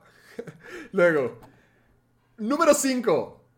Robert De Niro como el Doctor Octopus en Spider-Man A 2. la verga. En Spider-Man 2, ok. Casi. No, se supone que ¿Cómo- los productores lo lucía? A ver. consideraron. Lo consideraron. A ver, quiero ver qué película hizo Pop De Niro en el En ese año. 2002. Ajá, para ver, para ver cómo luce, porque no sé, no, Hit es del 90 y pico. A ver, deja busco, a ver, Robert Downey Jr. Ok, aquí está en el 2000, a ver, una conocida. Ah, el Espantatiburones, 2004, ok. eh, ah, Meet the Parents hizo en el 2000. A ver, ¿cómo se veía? ¿Ya se veía grandecito? No, no, o sea, sí. Se me hace bien. O sea, yo a mí me encanta Alfred Molina, pero Robert De Niro hubiera sido una buena opción. Robert De Niro 2002. Quiero verlo cómo se ve. Más bien en el 2001, a ver. Se ve bien, pues se- sí se ve bien. Ya se ve más grande, pero se ve bien. En el 2000, eh, Robert De Niro en el 2000, sí, sí, sí, se ve bien. Sí se ve bien para la película. O sea, lo consideraron a él, a Ed Harris y a Sam, a Sam Neill y a Chris Cooper. Y Chris Cooper terminó siendo Norman Osborn en Spider-Man 2. Ay, sí. Ed Harris también se me hace muy buena opción. Ed Harris se me hace una muy buena opción para el Duende Verde. Sí, porque no, yo no lo veo tanto como el Doctor Octopus, más, más bien como el Duende Verde o hasta el Doctor Kirk Connors, me gustaría. Ajá. Robert De Niro sí quedaría muy bien Sí. como el Doctor Octopus. ¿Quién más mencionaste? Eh, a Sam Neill de Jurassic Park. Ah, Sam Neill. Ah, Es que se ve como demasiado bueno. Sí, se ve más como. Es que se ve más como que hombres de negocios, más que científico loco, torturado. Siento que Robert De Niro o Alfred Molina sí les queda el rol y los demás ven como que más hombres de negocio al estilo El Duende Verde. Sí, sí, ándale, Sam Neill quedaría muy bien como Norman, no- Sí. Norman Osborn. Uno muy diferente al de Willem Dafoe. Eh, es este, ¿cómo se llama? Ed, es este, ¿cómo se llama? Ed Harris. Ed Harris. o- Ed Harris. Ed Harris hubiera quedado el mismo que Willem Dafoe, pero Sam Neill hubiera sido algo un poquito más diferente. Ahora, mira esto. Hablando de personajes que, diferentes, este es alguien que nunca veríamos. J.K. Simmons en lugar de. Bueno, Chris- Christopher Lloyd sería JJ Jameson como en la trilogía Oh, de Sam Raimi. wow, Christopher Lloyd. Chris Eh, Lloyd. oh, es una buena opción, pero es que J.K. Simmons es Es- bueno, es que Christopher Lloyd no era la única opción. ¿Qué te parece este? Lee Ermey para el papel de JJ Jameson, o sea, el soldado, el sargento en Full Metal Jacket. Sí, es, sí, sí sé quién es, eh, como, hijo, como Jameson. Oh, no mames. Sí. Híjole, hubiera estado bien chingón también. O sea, ellos querían gente gritona. Sí, sí. Ellos querían gente gritona para el papel. Pues eh, hubiera sido una gran opción. Yo no sabía que Lee Ermey sí era un militar de verdad. Sí, era un militar. Él, él es el, es el- él es el- los soldaditos en Toy Story. ¿Ah, sí? Sí, él es el- la voz de los soldaditos en Toy Story. ¡Qué padre! ¡Qué Creo buena que sí, a ver, deja, deja checo. Eh, sí, o sea, su voz aquí me sale que está en el videojuego de Disney Magic Kingdom, él es el sargento. Ay, descansa en paz, dulce Sí, príncipe. Rip. Luego. Número 3, ya estamos en los últimos. Este no suena tan mal, pero me, me gusta más la opción que tenemos. ¿Qué, te- ¿Qué tal te suena Emma Roberts como Gwen Stacy en las películas del sorprendente Hombre Araña? En lugar de Emma Stone. Mm, no, gracias. ¿Qué? ¿Por qué? ¿Te gusta más ese? No me, no me encanta Emma Roberts. No me, no me, no me, sí, no sé. Mira, también estaba, e, era Emma Roberts, Teresa Palmer, Mia Wasikowska, Wasikowska, como se diga, Mary Elizabeth Winstead, Teresa, ¿cuál Teresa qué? Teresa Palmer. ¿Quién es? Es lo que voy a ver. Teresa Teresa Palmer. Palmer. En. Ay, no sé, no la he visto en un tiempo, pero Esta salió en la- cuando las la luces se apagan, en Mi novio es un zombie. Ah, ya sé. eh, no. ¿Quién más? ¿Quién más? ¿Cuál era otra opción? Eh, um, Mary Elizabeth Winstead, Ramona Flowers. No, No, la- tampoco. No la veo. Y ¿Quién más? Lily Collins. Ah, no, Emma, Stone fue. Emma Stone, creo que bien. sí, sí le dieron al blanco. Emma Creo Stone, que, sí una- creo que también pueden haber encontrado a alguien mejor, pero ninguna de esas opciones me parece. No, no, gracias. ¿Qué tal esto? Para Norman Osborn en la trilogía original de Sam Raimi, Billy Kudrop iba a ser el seleccionado. De hecho, ¿Ese Ya. Doctor Manhattan? el Doctor Manhattan iba a ser el Duende Verde. Pero ¿cómo ya, él, mencioné? él iba a hacerlo, él ya estaba casteado. Solamente que, como los horarios de la película estaban chocando con los horarios de casi famosos, de Almost Famous, además también pensó que era demasiado joven para interpretar al papá de James Franco. Eso, eso te iba a decir. Él mismo Eso. dijo que era muy joven ve porque nomás le ganaba joven. por 10 años a James Franco. Ah, pues sí, sabe. Pensé que era casi la misma edad. No, es que sí se ve. Eso te iba a decir. Es que en Almost Famous se ve muy joven. O sea, se ve muchísimo más joven como Norman Osborn. Tal vez. ah, no se me ocurre. O sea, te iba a decir como Harry, pero. Pero pues ya no puede interpretar a un chavito, un Sí. adolescente. O sea, de por sí ya se ven muy grandes. Este Toy Maguire, James Franco, o sea, se ven muy grandes como para ser estudiantes de prepa. Sí, Siento que sí. este güey sí no. Mira, No. el rol también del Duende Verde se le ofreció a Mel Gibson, a Robert De Niro, a Nicolas Cage, a John Malkovich y al más importante de todos. Imagínate esto. John Travolta como el Duende Verde. Ninguno. Ni si, tampoco Nicolas Cage. Yo quisiera ver a John Travolta como el Duende Verde. Ay, no, gracias. Sería lo más monstruoso de la vida. Sobre todo en las épocas donde estaba, sería lo más monstruoso. Así que yo sería, sí lo sería quiero ver. tan extraño. Todavía Nicolas Cage, pero John Travolta no. Ten- Tendrás, pe- tendrás pesadillas, güey. A ver quién más. Yo lo quiero ver, yo lo quiero ver. y último, Peter Parker, o bueno, más bien, Peter B. Parker, en lugar de ser interpretado por Jake Johnson, la que ya habíamos mencionado, Tobey Maguire para que retomara el papel de la película original de Sam Raimi. ¿Cómo, cómo, cómo, cómo, cómo, cómo? Querían que en lugar de Peter B. Parker, querían que fuera Tobey Maguire el que regresara en el papel de, de Peter Parker de la trilogía original de Sam Raimi, en lugar de Peter B. Parker. En el Spider-Verse. Cabrón, Estoy bien confundido. ¿Qué? A ver, en el, en el Spider-Verse está el Spider-Man panzón, el Peter B. Parker. Ah, ah, estamos hablando de Into the Spider-Verse. Ok, sí, ok, sí, ok, sí, ok. Into the Spider-Verse. En lugar de eh, el Spider-Man de Jake Johnson, que fuera Tobey Maguire con su Spider-Man de Sam Raimi. Sí, sí, sí. Ah, ok. Ese hubiera estado padre, pero igual Into the Spider-Verse, así como está, está. Está bien. O sea, a mí se me hace muy chingona. Sí, como no querían, de hecho se me hizo una buena decisión porque no querían que el regreso de Tobey Maguire eh, dejara en la sombra la historia de Miles. Y se me hace que sí, es una inteligencia, una opción muy inteligente. Sí, porque querían hubiera que sido mucho como Fuera Mary. Jane y que estuviera junto a Tobey Maguire, pero realmente siento que ya, ya hubiera sido demasiado, como que sí no era el momento. Ahí Sony o Marvel o lo quienes sea, sí tenían la razón. Todavía no era el momento para hacer este crossover. O sea, me alegra porque así nos están agarrando de vender su película con nostalgia. O sea, están vendiendo algo más original para el personaje. Que por eso me encantó Into Spider-Verse. Porque es algo 100% original. Es algo 100% original, muy bien contado, muy creativa y muy bien hecha. Y por eso a mí me encantó Into the Spider-Verse. O sea, no creo que el haber puesto a Tobey Maguire le hubiera hecho una mala película, pero me alegra que se hayan ido por el camino de, hacer algo más original. Se me hace chido. Y esos son los 10 actores que casi pudieron haber estado en películas de Spider-Man. Wow. Sergio, ¿dónde te seguimos? Estoy en Twitter, en Instagram y en TikTok y en Twitch como arroba el Sergio Munoz. También estoy en Letterboxd como este, Sergio Muñoz Esquer. Y finalmente tengo mi podcast, está ok, que lo pueden escuchar en Spotify, Apple Podcast y también hago streams en TikTok. En TikTok, en Twitch. Ah, bueno, pues todavía no, no. También, no tiene nada.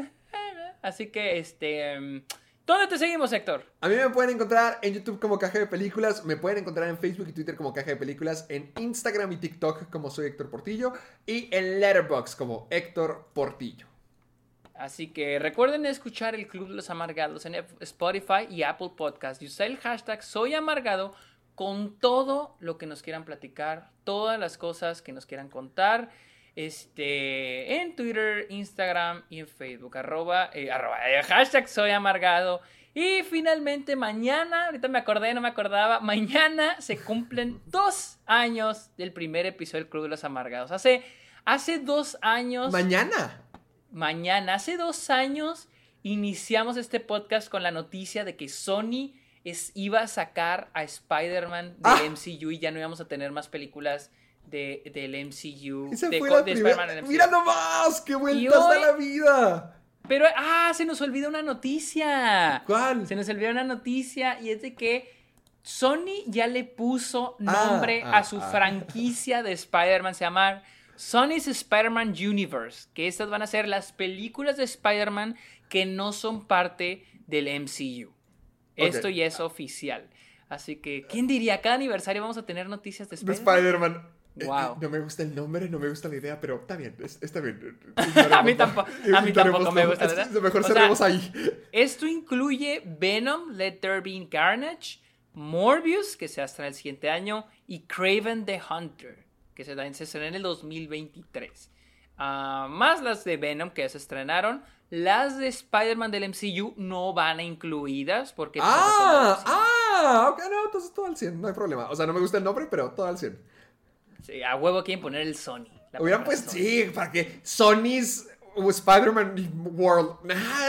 Spider-World, listo, ya. Ah, está chido ese, güey. El Spider-World. Spider- El sí. Spider-World. Es que todo quiere ser Universe. Ahora todo tiene que ser Verse. So- como en y, Space y- Jam. aquí se el- ponen ahí de que el universo de Sony, como que, ay, no somos. Marvel, no somos Marvel, no somos Marvel. Que, Exa- exacto, está como en- que brille el, el personaje. Como en, en Space Jam, el, el Serververse. Digan el servidor, güey. O sea. Sí, eh, Sí, total. eh, eh, Spider-World hubiera estado muy verga. el, el Spider-World. El Spider-World. El Spider-World. Total, X. Está Bye. chido. Pero bueno, eh, pues. Bye, sí, bye. Ahí nos vemos, bye. Bye.